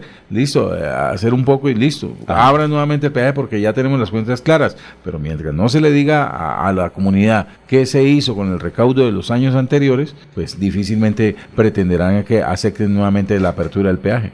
Mire el peaje que hay aquí en la Y del aeropuerto. Eso está funcionando. Ah, pero es que la obra... Ah, y, y sí, las obras se están La ejecutando. sí, claro, una berraquera, ahí, ¿o y no? todo lo que están No haciendo el ningún problema. mantenimiento hacia el aeropuerto, Pero ¿no es ve? que Río lo que ocurre es no que allá. justifica que ¿Hasta No, dónde pero- llega Bucaramanga de aquí a Río Negro? a Vijagual. ¿La frontera es Bijagual? Sí, claro, Vijagual. Aun- aunque realmente es un poquitico más adelante, en las veredas de Puente Tierra, San Ignacio. ¿Ah, sí? Sí, señor. Ah, Hasta bueno. ahí creo que sí llega a Bueno, ¿y usted por qué conoce por allá? Porque de allá es... Pero eso. San Ignacio no es, vereda, está- no es vereda de Bucaramanga. ¿Ah? Creo que San Ignacio no sí, es vereda. Pero San Ignacio. Tierra, Claro, Sí, San señor, Ignacio, sí, señor. no sé si Después de micrófono. Corregimiento está 1, bien, sí, sí, corregimiento no, 1. lo escucho Corregimiento bien, 1, lo sí. Pero. Alfonso, Ah, ok. Entonces, el nuevo alcalde de Río Negro el nuevo alcalde de Bucaramanga, que yo entienda, están de acuerdo con la... Yo no creo que el nuevo alcalde, el doctor eh, Santana, esté de acuerdo con eso. es que Alfonso, la gente No. tiene que ser consciente. Una cosa es el populismo y otra cosa es la realidad. Pero si las hay obras no están, ¿cómo van a pagar si hay las obras no están? Pero es que la siguiente, Alfonso,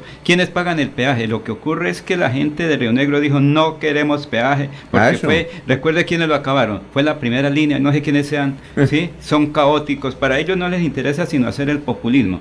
Para el gobierno nacional le interesa obras. Ella, el gobierno nacional dice necesitamos el peaje, Ajá. porque si no hay cierre financiero no se puede hacer la Bueno. proyección de la obra. ¿Qué dice el señor Fernández, que es un experto en contratación? Rodrigo Fernández. Rodrigo. Hay que tener el peaje Sí, claro. y si no hay obras. Porque es que el gobierno dice yo pongo el 70%, pero falta el 30%. El 30% de la obra se tiene que con el peaje. ¿Quién paga el peaje? Son los transportadores grandes. Y aquí la pelea es porque Río Negro, hay unas situaciones que Río Sí. Negro tiene una proyección Bueno. de que la- el transportador de ahí pague únicamente el 50%, pero es un proceso. Bueno, Laurencio, vamos con los quiero ver al actual gobierno abriendo nuevamente ese peaje. No, no lo deja, la gente no lo verlo. deja. Ja. Yo creo bueno, que sí. no, la- ¿usted cree que sí lo deja? Yo creo que sí. Alfonso, si Sí, no hay es obras... como No, lo que pasa optimista. es que, Si no hay es que obras- debe realizar y si no, hay no creo. peaje. A ver, Freddy, noticias políticas. Don Alfonso, ayer se dio ese tenso debate de control político en la Comisión Segunda del Senado cuando citaron al canciller Álvaro Leiva, que ya lo habían citado en otras oportunidades y no se había querido presentar. Pues fue tenso, pues porque los senadores de esa comisión no se sintieron bien con las apreciaciones que dijo Álvaro Leiva, los puso, les dijo que leyeran cuando los convoquen que leyeran. Y una de esas eh, que no les gustó el tema es la misma senadora del pacto histórico, ¿no? Aquí de Santander, la Gloria. senadora Gloria Flores, que entró en un rifirrafe ahí con el eh, canciller Álvaro Leiva y otros demás senadores. Claro. Entonces, eso quedó en veremos ese control político, pero la está pasando muy mal Álvaro Leiva por culpa de su hijo, no- Mm, eh, con el tema de la licitación de pasaportes. Y aquí en Santander, en Bucaramanga, también lo vivimos con el hijo de Rodolfo Hernández, que Ah, lo metió en problemas con el caso Vitalogic, ¿no? Ah, claro. Entonces, mire cómo los hijos, eh, los bebés No, de, de pues. estos políticos los meten en líos. A Rodolfo lo metió en líos Luis Carlos Hernández y a Álvaro Leiva lo mete también Pero- en líos su hijo Jorge Leiva. Recuerda usted, Jorge, que Álvaro Leiva también tiene su antecedente. A él lo iban a capturar hace 25 años y se fue para Costa Rica. Sí. ¿Se acuerda? Sí. Sí, señor. Es que él también tiene su, su historia, ¿no? Y su temperamento, ¿no? Que es muy fuerte, pero mire que Claro. entra a chocar con los mismos del pacto. O sea, pareciera que la- la- eh, los Es conflictos le- de la presidencia no es ni siquiera de afuera, sino también son internamente. Es que él es godo. Sí, claro. Álvaro godo, claro. Él es godo. Y el pa- Recuerda que había unos informes de inteligencia Claro. en los años 80 con respecto a la vinculación de Álvaro Leiva como agente internacional de las FARC. eh, era que él tenía mucha relación. En- él, él tenía, ¿se acuerda que fue candidato a la presidencia una vez y él decía, yo tengo la llave? Claro. Yo claro, tengo la llave para de los conflictos, Porque para negociar con la guerrilla. Tirojipo. Con todas las Eh, guerrillas. Claro, tiene amistades. Claro. Pero Alfonso, ¿cuál es la noticia anoche? ¿Qué dijo el señor presidente de la República ¿Qué? eh, anoche? ¿Qué pasó? Dijo, no puedo cumplir los compromisos con las FARC. No hay dinero para cumplir. No hay dinero para comprar tierra. No hay dinero para tal cosa. Hay preocupación Y- para ese cumplimiento. Oiga, Vera Grave. ¿qué es lo que hace ahí? Grave. Ella ser la delegada del el la. Sí, mesa. reapareció, ¿no? ¿Y Oti Patiño qué es? No, lo, lo- lo relegó ella. O sea, Oti ya no está como delegado del gobierno en la mesa En de las diálogo. negociaciones. Ya no está Oti, va, entra Vera Grave. ¿Usted está- supo de quién estuvo enamorado de ella? ¿Quién? Y creo que tienen un hijo, con Rosenberg Pavón, el comandante 1. ¿Ah, sí? Sí, claro. Ella vivía enamoradísima del tipo. Creo que tiene una hija o un hijo, no sé. ¿No sabían esa? No, no tenía ese dato. sí, claro, Pero- claro. Sí, Alfonso, pero la noticia es que el mismo presidente reconoce ¿Qué? Que no hay plata para la compra de las tierras a los campesinos de las FARC, que los compromisos no se pueden cumplir como estaba previsto en el acuerdo Y entonces- de paz de las FARC. Pues esa es la preocupación ahora. ¿sí? Pero, pero, don Alfonso, pero Vera Grave reemplaza a Oti Patiño para las negociaciones con el ELN. Ah, Con el ELN, eso. con el, sí. el jefe de- Y es la primera mujer que lidera un equipo de conversaciones ¿Y en quién paz es en el Colombia. paz? Ese... Oti. Sí, sí, claro, Claro. comisionado de paz, sí. Sí, claro. Por eso sale el otro señor, recuerde que el señor salió... Pero Vera Grave, ¿qué cargo? ¿A quién reemplazó? No, ella representa al Estado, representa al gobierno. Pero únicamente en las para el negociaciones ELN. con el E- ELN. Ah. para ir a México, allá, hablar. ¿Claro? Para ir a México. Claro. Ella va a estar en México, mejor dicho. Bien, ¿y eh, eso no lo están tratando hoy también en Cali? Eh, pues en Cali tra- Mm, tratan sí, temas ¿no? generales, la paz. Sí, por la reunión con los alcaldes.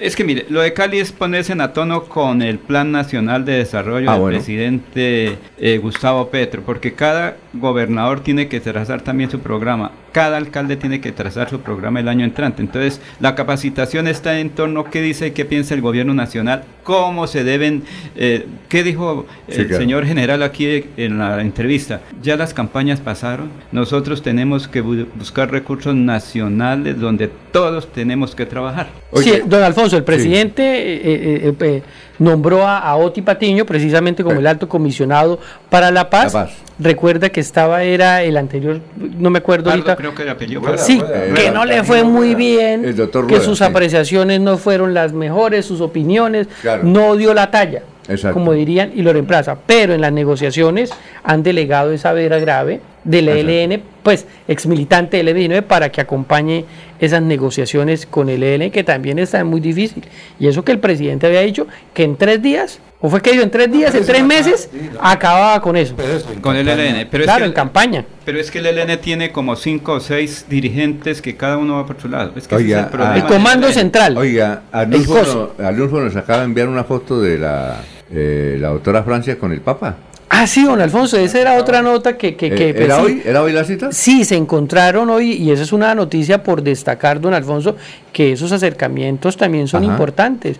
Entonces, precisamente la vicepresidencia Francia Márquez tuvo un encuentro con su santidad, con, con eh, el Papa Francisco y se, se reunieron allá en el Vaticano. Aparece ella ahí en una imagen. Pues obviamente el Papa, como El siempre hemos visto, con su con traje de papa que es blanco y ella con su- un vestido muy elegante, eh, negro, al Papa- lado de ella. Lado. El, el Papa Francisco, que ya está acercando a los 88, le consiguió una entrevista a Televisa de Sí. México y él dice, yo voy a morir pronto, quiero que me sepulten y en esta parte, no donde sepultan a los papas, Sí, sino en en otro lado. en otro sitio que se llama, a ver, ¿cómo es que se llama? Por aquí, yo no sé el nombre. Eh, no, no, no, por aquí.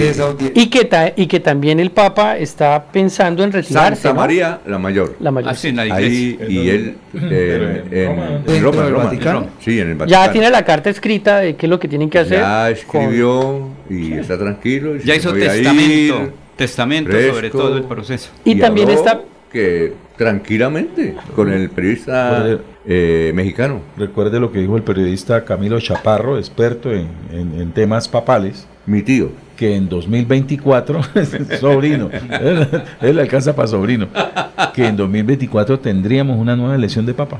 O sea que ya. Porque él está también pensando en, en dirimir, eh, como lo hizo también eh, en su momento Ratzinger.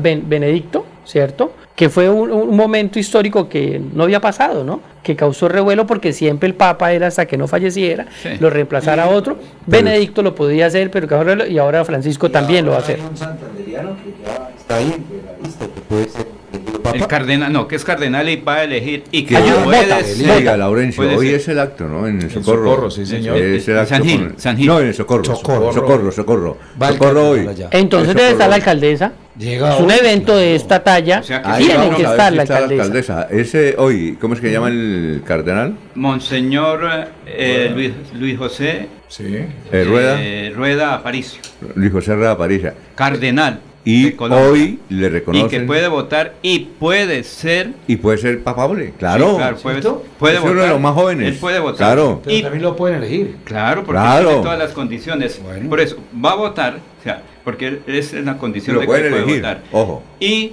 lo pueden elegir, estar ahí en el, ¿cómo es que llama? En el humo blanco, ¿cómo Ah, es que sí. dicen? Sí, ya cuando hay humo blanco, sí, ya Cuando cuando, se Silvio sale Cardenal. después la chimenea del humo Ya blanco. quién es el nuevo. El cardenal. Luis José Rueda Aparicio nació el 3 de marzo de 1962, muy el- joven. Muy Joven. joven. Es el más joven, el más jardino. Sí, Uy, por eso es que él puede Claro. votar. Tiene 61 años. Sí, lo que tiene usted. Puede votar ahí, él puede Sí, votar no, bueno. y se convertiría en uno Pero de es los que don Alfonso viene hoy, Maribel viene hoy, pero mejor dicho. Di- di- Dicen los muchachos, muy agisoso viene hoy. don Alfonso. Sabe que le Oiga, sea- que- Don Alfonso, ¿Sabe por qué está tan contento? mañana. ¿Sabe por qué está don? Alfonso Man- eh, Jairo Alfonso Mantilla nos está escuchando hoy, lo mismo que Chucho Carrero, eh, lo mismo que Abel Cadena Buitrago, que esta mañana ¿No lo saludé? no se ¿Sabe saludaron. por qué? Estaba ¿Sabe muy emocionado por el fútbol. ¿Qué? ¿Por qué? Oiga, no me saludaron. Le queda un día de trabajo. Ah, ¿Sí? Claro. Ah, es por eso. Por eso Don Alfonso, entonces hagamos una cosa. Usted va a viajar fuera del país. Mañana se celebra el Día del Migrante, el Día Internacional del ¿Mañana? Migrante. Ah, qué bueno. Mañana el día. Y hay una celebración, mañana lo puedo estar invitando. ¿En dónde? mañana tenemos muchas invitaciones.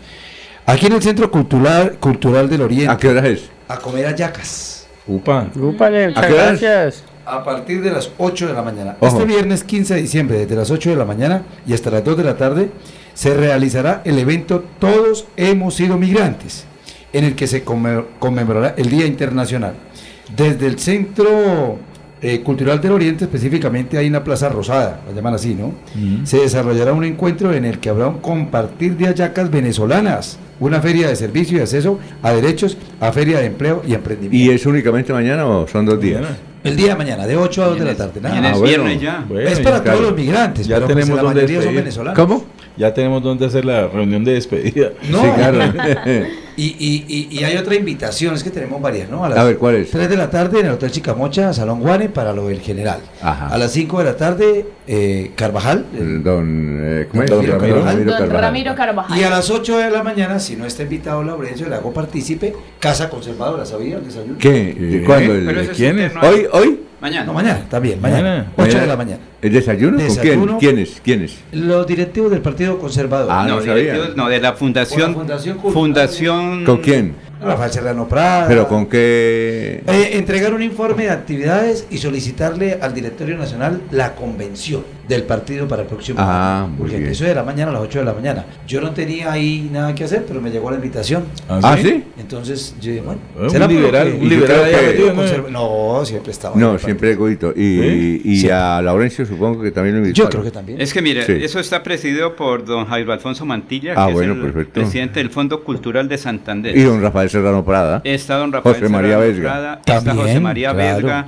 está, ya le digo Don Miguel José Pinilla Gutiérrez. eh, son como seis personas. Mañana. Consuelo Durán. Mañana, Sí, eh, Consuelo Durán de Mustafa, Claro. Ah, bueno. Rosalba Arias de No, Martínez Salazar, crema innata de- Andrés López Bautista, pero vendrá o no vendrá. Ah, Jorge Andrés. No ha confirmado, pero sí está invitado. Ah, bueno. Ernesto Cas- Cáceres Niño, Y Orlando Chaparro. Ya, ya Sí, le- sí, ya- ya José María Vesga, bueno, esos son como Sí, 20 varios. personas. ¿sí? Ya ¿Y le advirtieron a los oyentes que la semana entrante eh, tenemos noticiero Desde una- las seis. Una hora porque a las cinco va La a las misa. cinco va la misa La- de Guinaldos.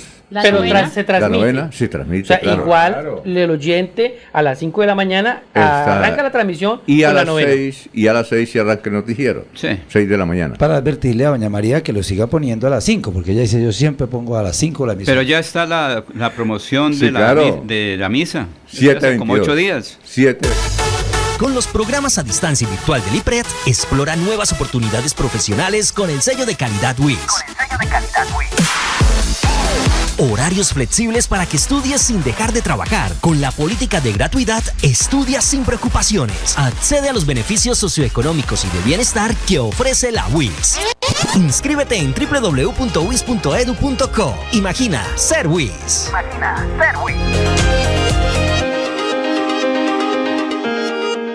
Ole, mano, ¿nos pegamos la rodadita en bici hasta Morro? No, mi perro, pero esa carretera está toda llena de huecos. Hace como 30 años que está vuelta nada. ¿Cómo se le ocurre? ¿Hace cuánto no pasa por allá? La alcaldía la arregló desde el Parque del Agua hasta el antiguo Corcovado. Vamos para que vea. Oiga, esto quedó excelente. Así aguantan venir todos los días. Obvio, ahora sí no tiene excusas. Definitivamente, cuando se invierten bien los impuestos, se nota. Alcaldía de Bucaramanga. Gobernar es hacer.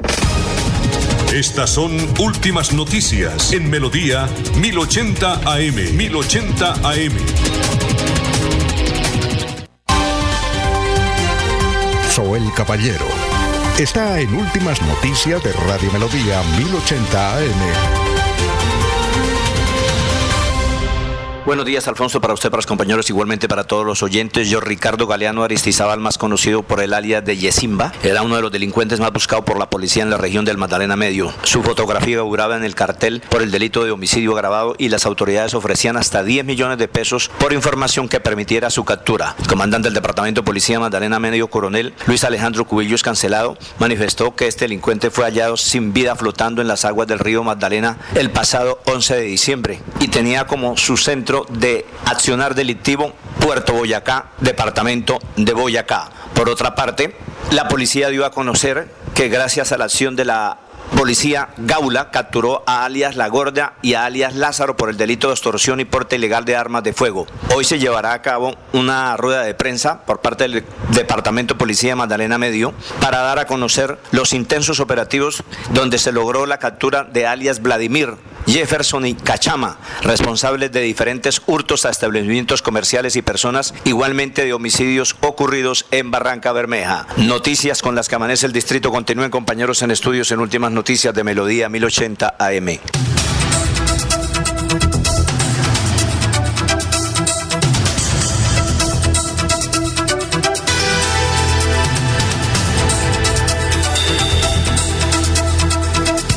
Bueno, Maribel. Entre Bosques, condominio de Incomesa, para que eh, puedan conseguir ese sueño de tener una casa de campo, vivir, rentar o disfrutar. Suba y se pare con 20 millones de pesos. Para que tengan la claridad, usted puede subir, separar con 20 millones de pesos y conocer el plan de pago que tendría más adelante para poder tener esa casa de sueños. Entre Bosques, condominio de Incomesa, un proyecto de 20 exclusivas cabañas de lujo que estarán colindando con el bello y hermoso parque del Pony Parque Mesa de los Santos. Puede comunicarse para más información al 301-643-0011, 301-643-0011 o acercarse directamente a la sala de ventas de Incomesa, 800 metros adelante del peaje. ¿El Colombia juega mañana o el sábado? El sábado 16. Contra México, a las 6, ¿no? a las 6 de la tarde. Ah, el- la de mayores. La de mayores, sí señor, que en esta oportunidad es una selección eh, particular porque tiene en su mayoría jugadores de la Liga Nacional y de la MLS. Ah, qué bueno. ¿Eso va a ser en México o en Estados Unidos? En Estados Unidos, en Los Ángeles más exactamente. Ave María. Oiga, Alfonso, es que, ¿se acuerda lo, lo del Hotel Bella Isla? Sí, señor. Se, se acabó y no hablamos, no hemos vuelto a hablar. ¿Cómo? Pero se dice, no, ya Sí, no. claro. Siete- ¿No aprobaron? Eh, corrimos. Señor. Ayer, ayer. 7 de la noche es el partido del sábado, 7 de la ¿A noche. las 7 de la noche? Sí. Ah, el Bella bueno. Isla quedó aprobado Ya. por la asamblea, todos votaron. Es que Dos Eh, no votaron. estuvieron sí, señor. Aquí está pero el señor gobernador hablando de ese tema porque es importante. ¿Cuál gobernador? Eh, el gobernador. ¿Cuál? Mauricio Aguilar. Mauricio Aguilar. Sí, porque pues. es que el otro es el gobernador electo. Electo. El señor gobernador Pero- electo. Él asume el primero de Sí, enero. claro. Escuchemos qué piensa y qué dice el gobernador ahora con ese proyecto que fue aprobado por la asamblea. Creo que dos o una persona no votó ese proyecto, los demás votaron. Sí, dos. Sí, es que se viene entonces eh, ahora hacer estudios como reestructuración y todo y acomodar el predio para la UIS. ¿eh? Sí, lo que de- se viene. lo que comienza es eh, toda la adecuación para que eh, en, unos, en unos meses la universidad pueda salir a ofertar eh, programas académicos, pero ya va a ser una sede propia de la Universidad Industrial de Santander, que ese ha sido el compromiso. Quise que la Universidad Industrial de Santander tuviese todas sus transferencias y esto también lo vimos en dación de pago precisamente a transferencias de años anteriores que no se habían podido eh, cancelar, pero este gobierno quiso dejar cero deudas porque le estamos apostando de una educación con calidad, acceso a nuestros jóvenes eh, bachilleres del departamento de Santander y sobre todo que nos seguimos enfocando a la regionalización. No solo la buena noticia que dimos hace unas semanas, que ya también se va a construir la pavimentación de, de la carretera de, en el municipio de Barbosa, de la sede de, de Barbosa, sino también lo que va a ser el campus universitario de Málaga, lo que se había entregado en la sede del Socorro. Hoy, con esta buena noticia, pues precisamente estamos enfocados a que la regionalización en el departamento de Santander y de nuestra alma mater, como es la Universidad Industrial de Santander, pues siga eh, enfocado a ofrecer estos programas académicos en la provincia, en las regiones, para que jóvenes de escasos recursos, familias muchas veces, los papitos que no tienen cómo eh, sostener a un hijo aquí en el área metropolitana, lo puedan hacer desde la provincia y sobre todo para tener a esos futuros profesionales.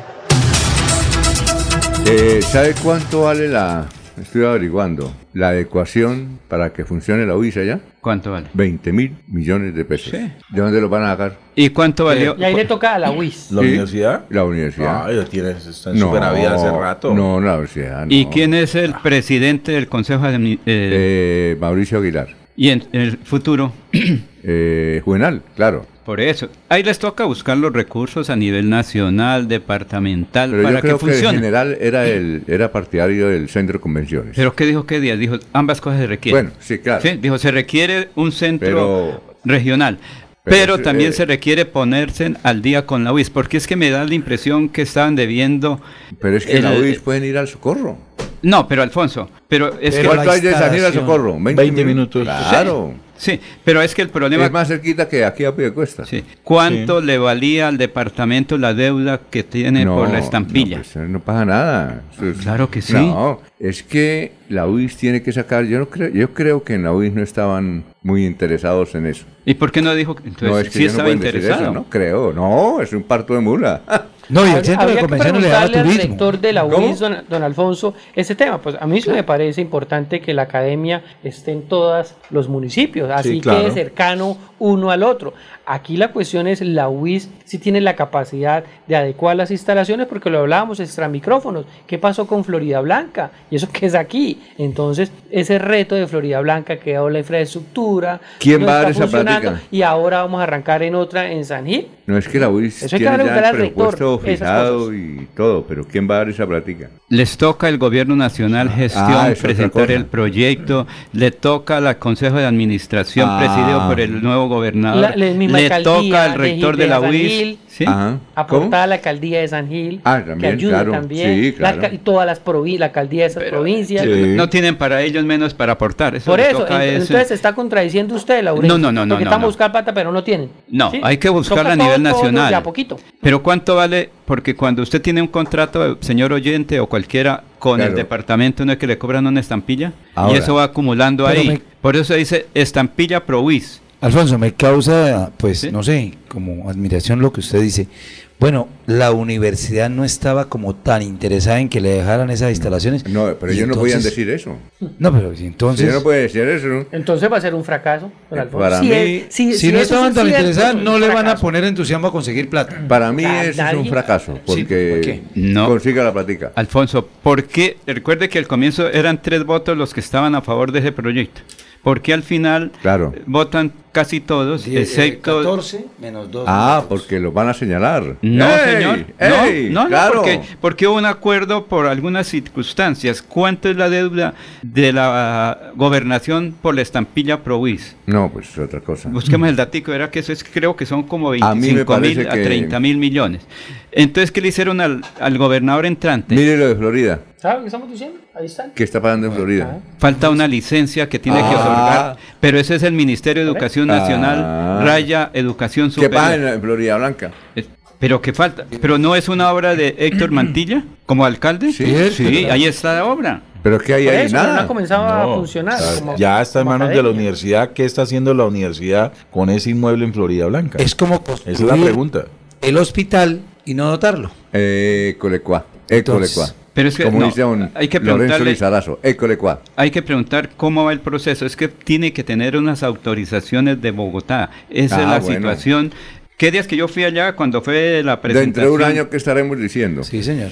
Y entonces habrá que darle la Hay que razón a los que dijeron eso era para más bien un centro de convenciones. Dentro de un año estaremos hablando de la, sesi- de la entrega del hotel eh, Agua Blanca La a la sesión. UIS La sesión. ¿Ese dónde queda? en Puente Puente- Nacional. Puente ¿Y, Nacional. ¿Y qué hay ahí? Nada, abandonado. ¿Y allá era... eh, Era un centro muy importante. Vélez necesita de la UIS también? No. Y es, No, Barbosa tiene, no, Barbosa tiene Por el eso, centro ¿Cuánto hay de Barbosa a Vélez? eh, 40 minutos. Y de, a y de San Puente- Gil a Socorro hay 20. y, y Puente Nacional está a 10 minutos de Barbosa. Sentido común. Pero Ahora, Barbosa recibe, Mire, mire, porque hay miren otro- los foros universitarios que hay en YouTube. Las universidades no requieren de espacios. Pura tecnología ahora, maestro. Pura tecnología. Ah, y el centro de convenciones ha llevado más. Bueno, es Pero ah, tal que que la UIS requiere- se le dé por hacer un centro de convenciones en San Gil.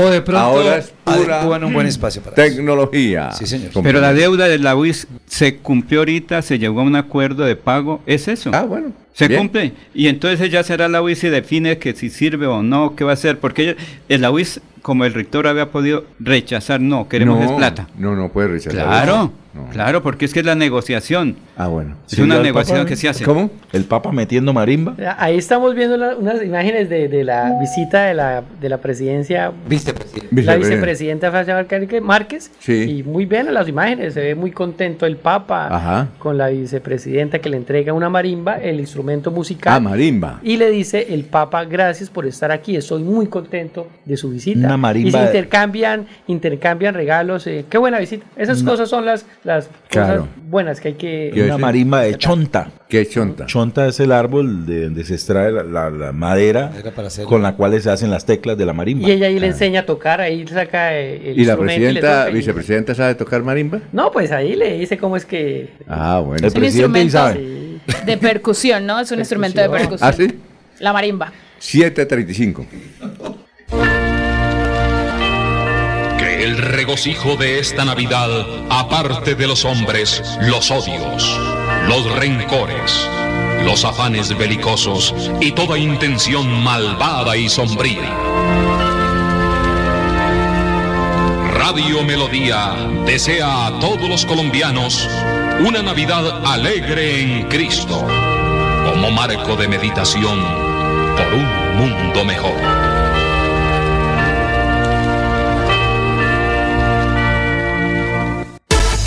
Con los programas a distancia y virtual del IPRED, explora nuevas oportunidades profesionales con el sello de calidad WIS.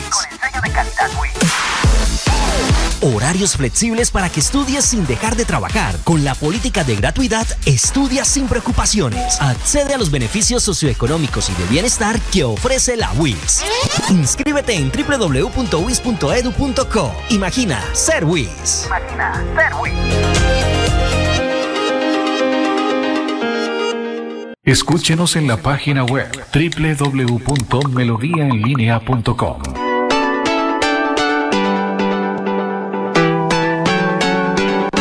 Melodía, Melodía, Radio Sin Fronteras. Escúchenos en cualquier lugar del mundo. Melodíaenlínea.com es nuestra página web. Melodíaenlínea.com, señal para todo el mundo. Señal para todo el mundo. Radio sin límites, Radio sin fronteras. Radio Melodía, la que manda en sintonía. Hay más noticias. Muchas noticias, muchas noticias en Melodía 1080 AM.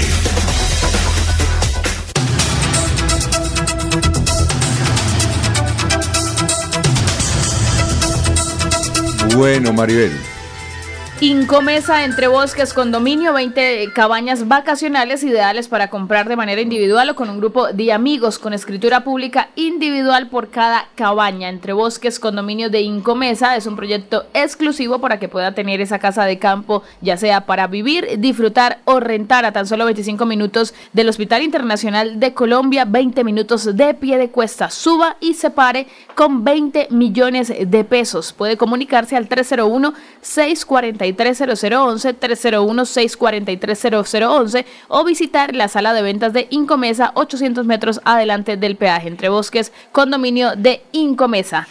Oye, Maribel, ¿cuál será el primer partido de Bucaramanga ahora en las primeras de cambio? ¿Ahora en diciembre o en enero? ¿Cuál será? Ah, la Viene- preparatoria.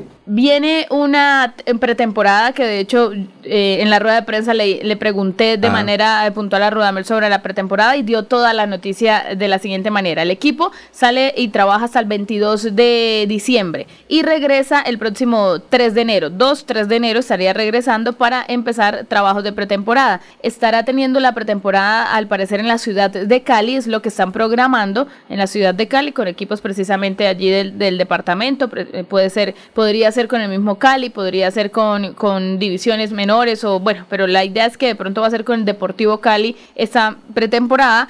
Pero anunció que habría un amistoso con un equipo venezolano el 21 de enero aquí ya en Bucaramanga que Ah, sería un bueno. amistoso una semana antes del inicio de las competencias de la liga. Entonces, eso es lo que por ahora proyecta eh, Rafael Dudamel como pretemporada para Ajá. el inicio de la competencia 2024. Quería saludar, eh, don Alfonso, precisamente a todas las personas eh, de San Ignacio, de la vereda de San Ignacio y también de la vereda de Puente Tierra, porque los mencionamos y ahí recibí algunos mensajes Ah, qué que bueno, escuchan gracias. Radio Melodía, Sí, que pero- están en sintonía. Pero por supuesto. y me alegra mucho saber eso. No sabía que, ¿No que sabía? estaban, que, que pues No sabíamos que, que- tenías mucha sintonía nosotros. que había, no, no, no, sé que hay mucha sintonía, pero me alegra saber que desde San Ignacio, desde Puente Tierra están en sintonía de Radio Melodía, que nos escuchan todos los días. Y bueno, tengo que decir, ¿por qué conozco estas dos veredas? Ah, mi bueno. mamá se crió en Puente Tierra, de allá nació y mi papá en San Ignacio. Eso quedan enfrente, usted va por toda la vía principal, pasa a Viejahual y quedan las dos veredas, una a la derecha, una a la izquierda. Puente Tierra a la derecha, San Ignacio a la izquierda. San Ignacio sí ya tiene carretera y usted puede Claro. ingresar con... Corregimiento con- uno, ¿no? Sí, señor. Usted puede ingresar con vehículo. Claro. Puente Tierra, en esa parte se amplía un poco la vía, pero es bastante eh, pendiente, Sí. que no, no sube vehículos por allí. Hay otras entradas hacia la vereda La Esmeralda, pero esas son las dos veredas allí, que es donde Y la yo- alcaldía se hizo presencia ya para el sector campesino, porque recuerde que con frecuencia he entrevistado. por de lo eso. menos En el área de la oficina TIC, me refiero a tecnología, tengo conocimiento que se hicieron muchas labores allá en capacitación, a- en, en alfabetización digital, en los niños también con el uso de la tecnología, robótica, programación y varias, varios programas en el área de la oficina TIC sobre esos dos sectores. Pero de verdad me alegra mucho saludar porque allá eh, son que- mis padres, mi infancia estuvo allá en vacaciones, a mis tíos, mi- mis tíos están allí en San Ignacio en ¿Montaba especial. caballo usted ahí o no? Eh, no caballo. ¿No era caballo? Entonces, ¿qué No, era? no, no, no, no, ¿Qué montaba? No, no, no, allá uno jugaba era en el monte, como dice ahí, a, bajar mandarinas, guanábana, guamas, ¿Qué más? eh, ¿Qué más cacao. bajaba? Ah, qué bueno. Está mandando el mensaje, espérenme que ya la otra semana voy para allá. Quiero ir, vea que desde el fallecimiento de mi papi yo tardé en volver a San Ignacio siempre un tiempo, y- pero allá están mis tíos, los hermanos de mi papi, mis primos también y demás. Volví y fue bastante emocionante porque pues allí, repito, ¿Hace muchas cosas de la infancia. No, es un clima delicioso. Y- Y gallina y criolla, nadar pollo criollo. El pollo criollo, el aguacate, la naranja, la mandarina, todo eso se da El mucho huevo, en esa vereda. huevo criollo también. Total, completamente. ¿Y aprendió a, na- a nadar en las quebradas y ahí eh, o no? Hay algunas, allí casi no hay quebradas. ¿Ah, no? No, Ahí no, el primer no, agua. no. No, no, no. Muy bien. Entonces, saludos para toda la gente de San ¿Tiene Ignacio, de Puente Tierra, el campesino. No, allá no hay fotos de nada de eso. No, No se conservaban ni... a- eh, No había, no había un celular para tomarlo de manera fácil y, los fotógrafos y eso no, la ¿No verdad había? no tengo fotos no llegaban. No llegaban. A ver, Freddy, noticias.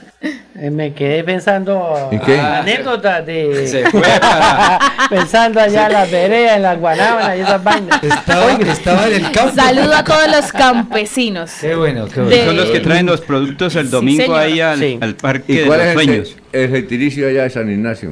Mm, no, nunca lo he pensado. Eh, y no- ¿Nachos? Agréguelo y lo lleva.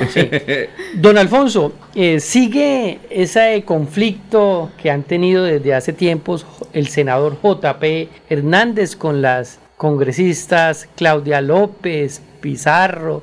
¿Recuerdan? En un principio que él las expuso ante la opinión pública porque ellas decían en campaña que el salario de los congresistas era muy alto, entre esos también la senadora Isabel Cristina Zuleta, Claro. Está Clara López y ¿Usted está sabe y Pizarro. de quién es nieta Isabel Cristina Zuleta? No, señor, no lo, no lo tengo. De este señor que tiene una empresa de neveras, ¿cómo es que llama? Las neveras de... ¿El de ACEP? ACEP. Ah, El señor está vivo, tiene 103 años. Vea, pues. y va a la oficina. Vea, Ah, entonces- pues. entonces- Él es un santanderiano, ¿ah? Entonces es por eso que los meten en las listas. ¿no? Señor, no eh, es porque. De apellido, Ace- de ¿Qué apellido cosa, no? Acevedo. No, que ¿Cómo se llama ella? Isabel Cristina. Isabel El nombre completo Zuleta. de la senadora es Isabel Cristina Zuleta López. Ah, bueno, ella es la nieta de él. Miren, Ah, hay ¿Qué? Un mensaje de Héctor Hernández Mateus que dice, buenos días, allá reside el gran Argemiro Ascanio en la vereda San Ignacio, fotógrafo. Él no- él Ah, no- ¿Cómo? Pero yo sabía que Argemiro vivía en Washington. Vea, ahí están Ah, dejando ese mensaje. Desde allá. un taller. O que viene de vacaciones. No, Don Alfonso, taller, creo que. entonces para retomar la nota, la senadora Clara López le dice a el senador JP, senador JP, respete, estos actos constituyen violencia política contra la senadora Pizarro, falta a su dignidad como senador al replicar mensajes tan desobligantes y agresivos. Debe retractarse y ofrecer excusas a la senadora a quien le expresó, a quien le expreso toda mi solidaridad. Pues eso se refiere al debate Ajá. que hubo hace el día de ayer, hace poco, Claro. frente al tema eh, que se cayó el tema de las eh, Del proyecto del del cannabis. proyecto del cannabis, sí, ese, Sí, el claro. del cannabis, porque se utilizó el numeral, se la hundieron, ¿sí? Y entonces eh, cogió mucho fuerza esa. O se trabó. no, el numeral se la hundieron. Entonces JP utilizaba ese, ese se la hundieron. Pero está bien, y muchas personas pues compartían ese numeral y le decían que se la hundieron a la senadora Pizarro. Y él le daba like y compartía. Y se molestó la senadora Clara López con ese El con esas título hubiera podido ser Se trabó. El Sí, proyecto- se trabó el También. proyecto. el proyecto. Sí. Sí. O sea, no se tuvo ver, los votos suficientes para la Olguita, aprobación. pero antes usted, Jorge. Ah, gracias, don Alfonso. Eh, a nombre del Banco Cooperativo, Pero por supuesto. Banco Cooperativo Cocentral, unidos para progresar. Don Alfonso, los propietarios de los bares de Bucaramanga, tabernas y bares, los administradores le hacen un llamado a la Secretaría de, eh, del Interior no están cumpliendo con el horario, se están sobrepasando. Esto va hasta las 3 de la mañana. ¿Y se está están pasando? No, don, don Alfonso, hay bares y tabernas que van hasta las 5 de la mañana. Entonces fueron sancionadas algunas, pero piden el favor que así estemos en la temporada decembrina, que mañana es el fuerte hasta el 24, como llamamos Ajá. la temporada. ¿Qué pasa? Pues que por favor se controlen en el horario, porque Hasta las los 3. van a estar visitando seguido la Secretaría del Interior. Ojo con el horario, es hasta las 3 de la mañana, nada más. Muy bien, vamos con Olguita a las 7.45, Olguita. Muy buenos días, Alfonso. Muchas gracias. El saludo también para los compañeros de la mesa de trabajo y los oyentes de Últimas Noticias de Melodía. Este sábado 16 de diciembre, la integración entre Colombia y Venezuela se celebra a través del Mercadillo de las Mujeres. Un evento que congrega la creatividad, esfuerzo y emprendimiento de 30 valientes determinadas a generarse sus propias oportunidades económicas. La actividad se desarrollará en el Parque de los Niños de Bucaramanga entre las 9 de la mañana y las 2 de la tarde. Más detalles nos entrega Nayibe Fuentes, organizadora de la actividad. Esta iniciativa es liderada por la Fundación Mujer y Futuro y OTFAN con el apoyo de la Alcaldía de Bucaramanga, el Gobierno Vasco y PAN para el Mundo. En esta iniciativa participan más de 30 mujeres migrantes y mujeres colombianas que con sus emprendimientos cuidan sus hogares y le apuestan a la integración en el territorio. La invitación que les hacemos es para que todas y todos ustedes participen y apoyen a las emprendedoras de nuestra comunidad. Esta es una actividad única para apoyar el talento emprendedor femenino, así como para disfrutar de una jornada llena de la autenticidad, cultura y sabores únicos. Continúen con más en Últimas Noticias de Melodía. Un feliz jueves para todos. Muy bien, eh, les cuento que yo estudié en el Tecnológico Santanderiano hasta el 72, cuando me votaron. Si No, me hubiera dieron podido, vacaciones, si no me vacaciones, hubiera podido dice. graduar en 1974. Y en 1974 se graduaron estos muchachos. Está con nosotros Alfonso Serrano. Alfonso, ¿cómo está? Muy buenos días. Eh, muy buenos días, señor Alfonso Pineda. ¿Cómo me le va? Muy bien, no. eh, es que si no me votan en el 72, yo me hubiera podido grabar con ustedes allá, en ese importante colegio santanderiano, ¿cierto? Correcto, sí. Fue en el Sí, señor. 74, ¿no? Fue en 1974, sí, señor. Exacto. El, el- el- el- ¿Usted recuerda el hermano Boticas o no? Eh, No, el no. hermano Botas era el hermano Patiño, claro. ¿No lo conoció? El vicerrector, en esa época. Ah, ya. Sí. Ya, sí, sí, sí, sí. Por el, Sí, sí, por el sobrenombre no, Eh, pero por el nombre sí. Ese era mi tío, ese era mi tío, Ya. el padre Patiño. Ah, perfecto. Muy bien. Perfecto, sí, Eh, el, ¿El rector quién era? Eh, nosotros empezamos con Serpa Cuesto, con el doctor Ricardo Serpa Cuesto, y terminamos, nos graduamos con Jaime Álvarez Gutiérrez. Ah, ya. Perfecto. ¿Y qué es lo que van a hacer ustedes? Bueno, eh, básicamente eh, lo que nosotros pretendemos es mm, hacer la celebración de los 50 años que se realizará el próximo año, en el 2024, eh, en el mes de noviembre. La idea es convocar a, a- nosotros fuimos... siete cursos de 40 estudiantes cada curso, en un total da 280. Tenemos una base de datos de unas 100 personas, entonces nos falta todavía contactar a muchísima gente, porque para ese momento era difícil, no, no había la tecnología que hoy existe y- y realmente no tenemos claro dónde puedan estar los compañeros. Entonces la idea es que ojalá a través de este medio ellos estén escuchando.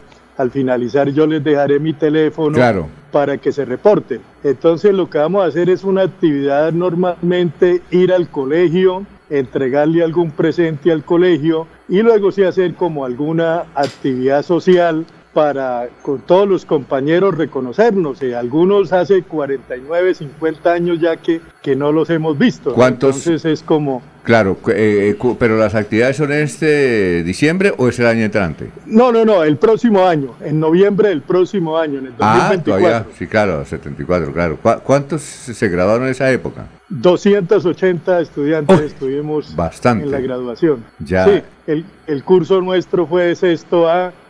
Todos los cursos fueron de 40 estudiantes. Ahí está el doctor. 280 en total. Ahí está el, doctor- el, el campesino ¿Embejucado? embejucado. Embejucado, sí, Oscar- el distinguido abogado Oscar Humberto Gómez Gómez. Claro, él es un excelente, eminente abogado, cantautor, poeta. eh, es todo un artista y un gran persona. Realmente él fue una sorpresa este año, lo pudimos contactar y después de 49 años estamos sintonizados. Él está todos los días enviándonos una grabación de los discos del cual ha sido autor Claro. y mantenemos una dinámica muy importante. Campesino embejucado. Oiga, ¿y no se puede hacer una cosa importante? ¿Qué pasó? Dígame. Es que prepararlo para el año entrante y darle una honoris causa a Alfonso Pineda No, Chaparro no, de no. graduación, porque No, sería no. un homenaje también muy especial, ¿sí? No, no, no, no, no. Claro, o sea, No. Oye, eh, o sea, una pues, exaltación a una de esas personas que no, logró No terminar. se ponga en eso porque Que no logró terminar y, y tenían todos los méritos para hacerlo, por Claro. supuesto. Bueno, eh, Alfonso, eh, eh, en ese tiempo el colegio era, era solo de hombres, ¿no? No, en 1972 empezó mixto. Ah, sí. Ah, en O sea, o sea, claro, a partir de 1972. 73, se- perdón, 73 o 72. 72. Ajá. Bueno, Nosotros alcanzamos a, a- eh, para ese momento estábamos en cuarto bachillerato, estuvimos cuarto, quinto y sexto, eh, ya el colegio era mixto, habían alrededor de, en nuestro curso, unas siete damas. ¿Y recuerda el quiénes? colegio, pues, ¿cómo? Recuerda a esas damas porque ese era un lujo. Claro, claro, o sea, por ejemplo, digamos, ahí estaba eh, Fanny Valencia, Eudosia Rodríguez, eh, Elsa Mantilla, eh, Nelly Moreno, Ruth, Ruth Jaime, bueno, el apellido sí me falla ahí, Ruth, eh, había otra niña, Nocua también. Oiga, ¿sabe quién, no sé, sabe quién fue exalumno del colegio Santander? Dígame. Le voy a dar el dato. Eh, él se llama Jorge Eliezer Chamorro.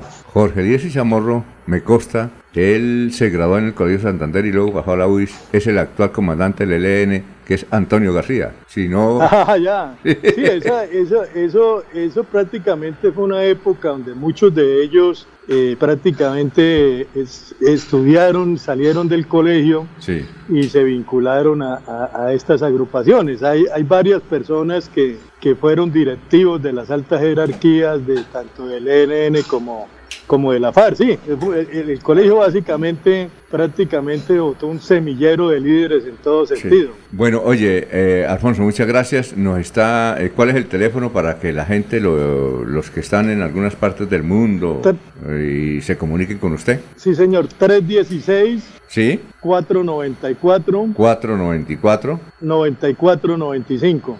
eh, 316 424. No, 316 494 Sí, 9495. Perfecto. Oye, Alfonso, gracias, ¿no? Muy amable. Éxito. No, a, a usted muy amable, señor Pineda. Eh, quedo muy agradecido con Melodía, Radio Melodía, la que manda en sintonía. Muchas gracias por su colaboración. Bueno, adiós. Bueno, Vale, que esté muy bien. eh, la de irnos, Jorge. ¿La mía, don Alfonso? Sí, claro. Híjole, me cogió. Bueno, eh, No, eh, la tengo, don Alfonso. Eh, la situación que está pasando dos manatíes antillanos allá en la ciénaga de eh, El Llanito, en Barranca Bermeja, que por baja caudal de- de- del agua eh, tienen el riesgo de quedar en varamiento. Sí, entonces hay preocupación por el estado de estos dos manatíes allí en El Llanito, en Barranca Bermeja. le iba a decir como decía mi padre, dele que no viene carro. Eh, Freddy. Don Alfonso, la de irnos pasa también por la demanda que se admitió también en Antioquia, en Medellín, eh, para tumbar la curul de Juan Carlos Upegui en el Consejo de Medellín. Ah, sí, Recordemos que él quedó de segundo, que era el candidato del exalcalde Quintero, de, de pinturitas que le dicen a Sí, claro. ¿no? Y precisamente por no por doble militancia, sino por incumplir el régimen de inhabilidades e incompatibilidades, porque al parecer el papá tenía un cargo de, de mando Ajá. en uno de los institutos educativos de la región. La irnos, Maribel. Listo, los eh, 16 clasificados a los octavos de final de la Liga de Campeones de Europa. En la competencia se mantienen todavía equipos de España, Italia, Inglaterra, Alemania, Francia, Dinamarca, Países Bajos y Portugal, entre los que se destacan el Bayern Múnich, el Arsenal, el Real Madrid, Real Sociedad, Atlético de Madrid, Borussia Dortmund, Manchester City y Barcelona, que clasificaron en el primer lugar. La de irnos, Laurencio. Alfonso, hay que tener cuidado con el uso del agua porque se está agotando. Lo mismo con el fuego para evitar los incendios, porque no hay agua como apagarlos. La ¿no, Jorge? Don Alfonso, hay que tener, perdón, mucho cuidado con el dengue. 2.842 casos registrados en Bucaramanga. Sobre todo norte de la ciudad, Ciudad de la Real de Minas y San Francisco. A tener mucho cuidado con el dengue en Bucaramanga. Bueno, mañana a las 5 y sigan en melodíaenlínea.com. Últimas noticias los despierta bien informados de lunes a viernes. En todas las áreas de la información regional, un periodista de Últimas Noticias registra la información en Radio Melodía 1080 AM y en melodíaenlínea.com. Director Alfonso Pineda Chaparro.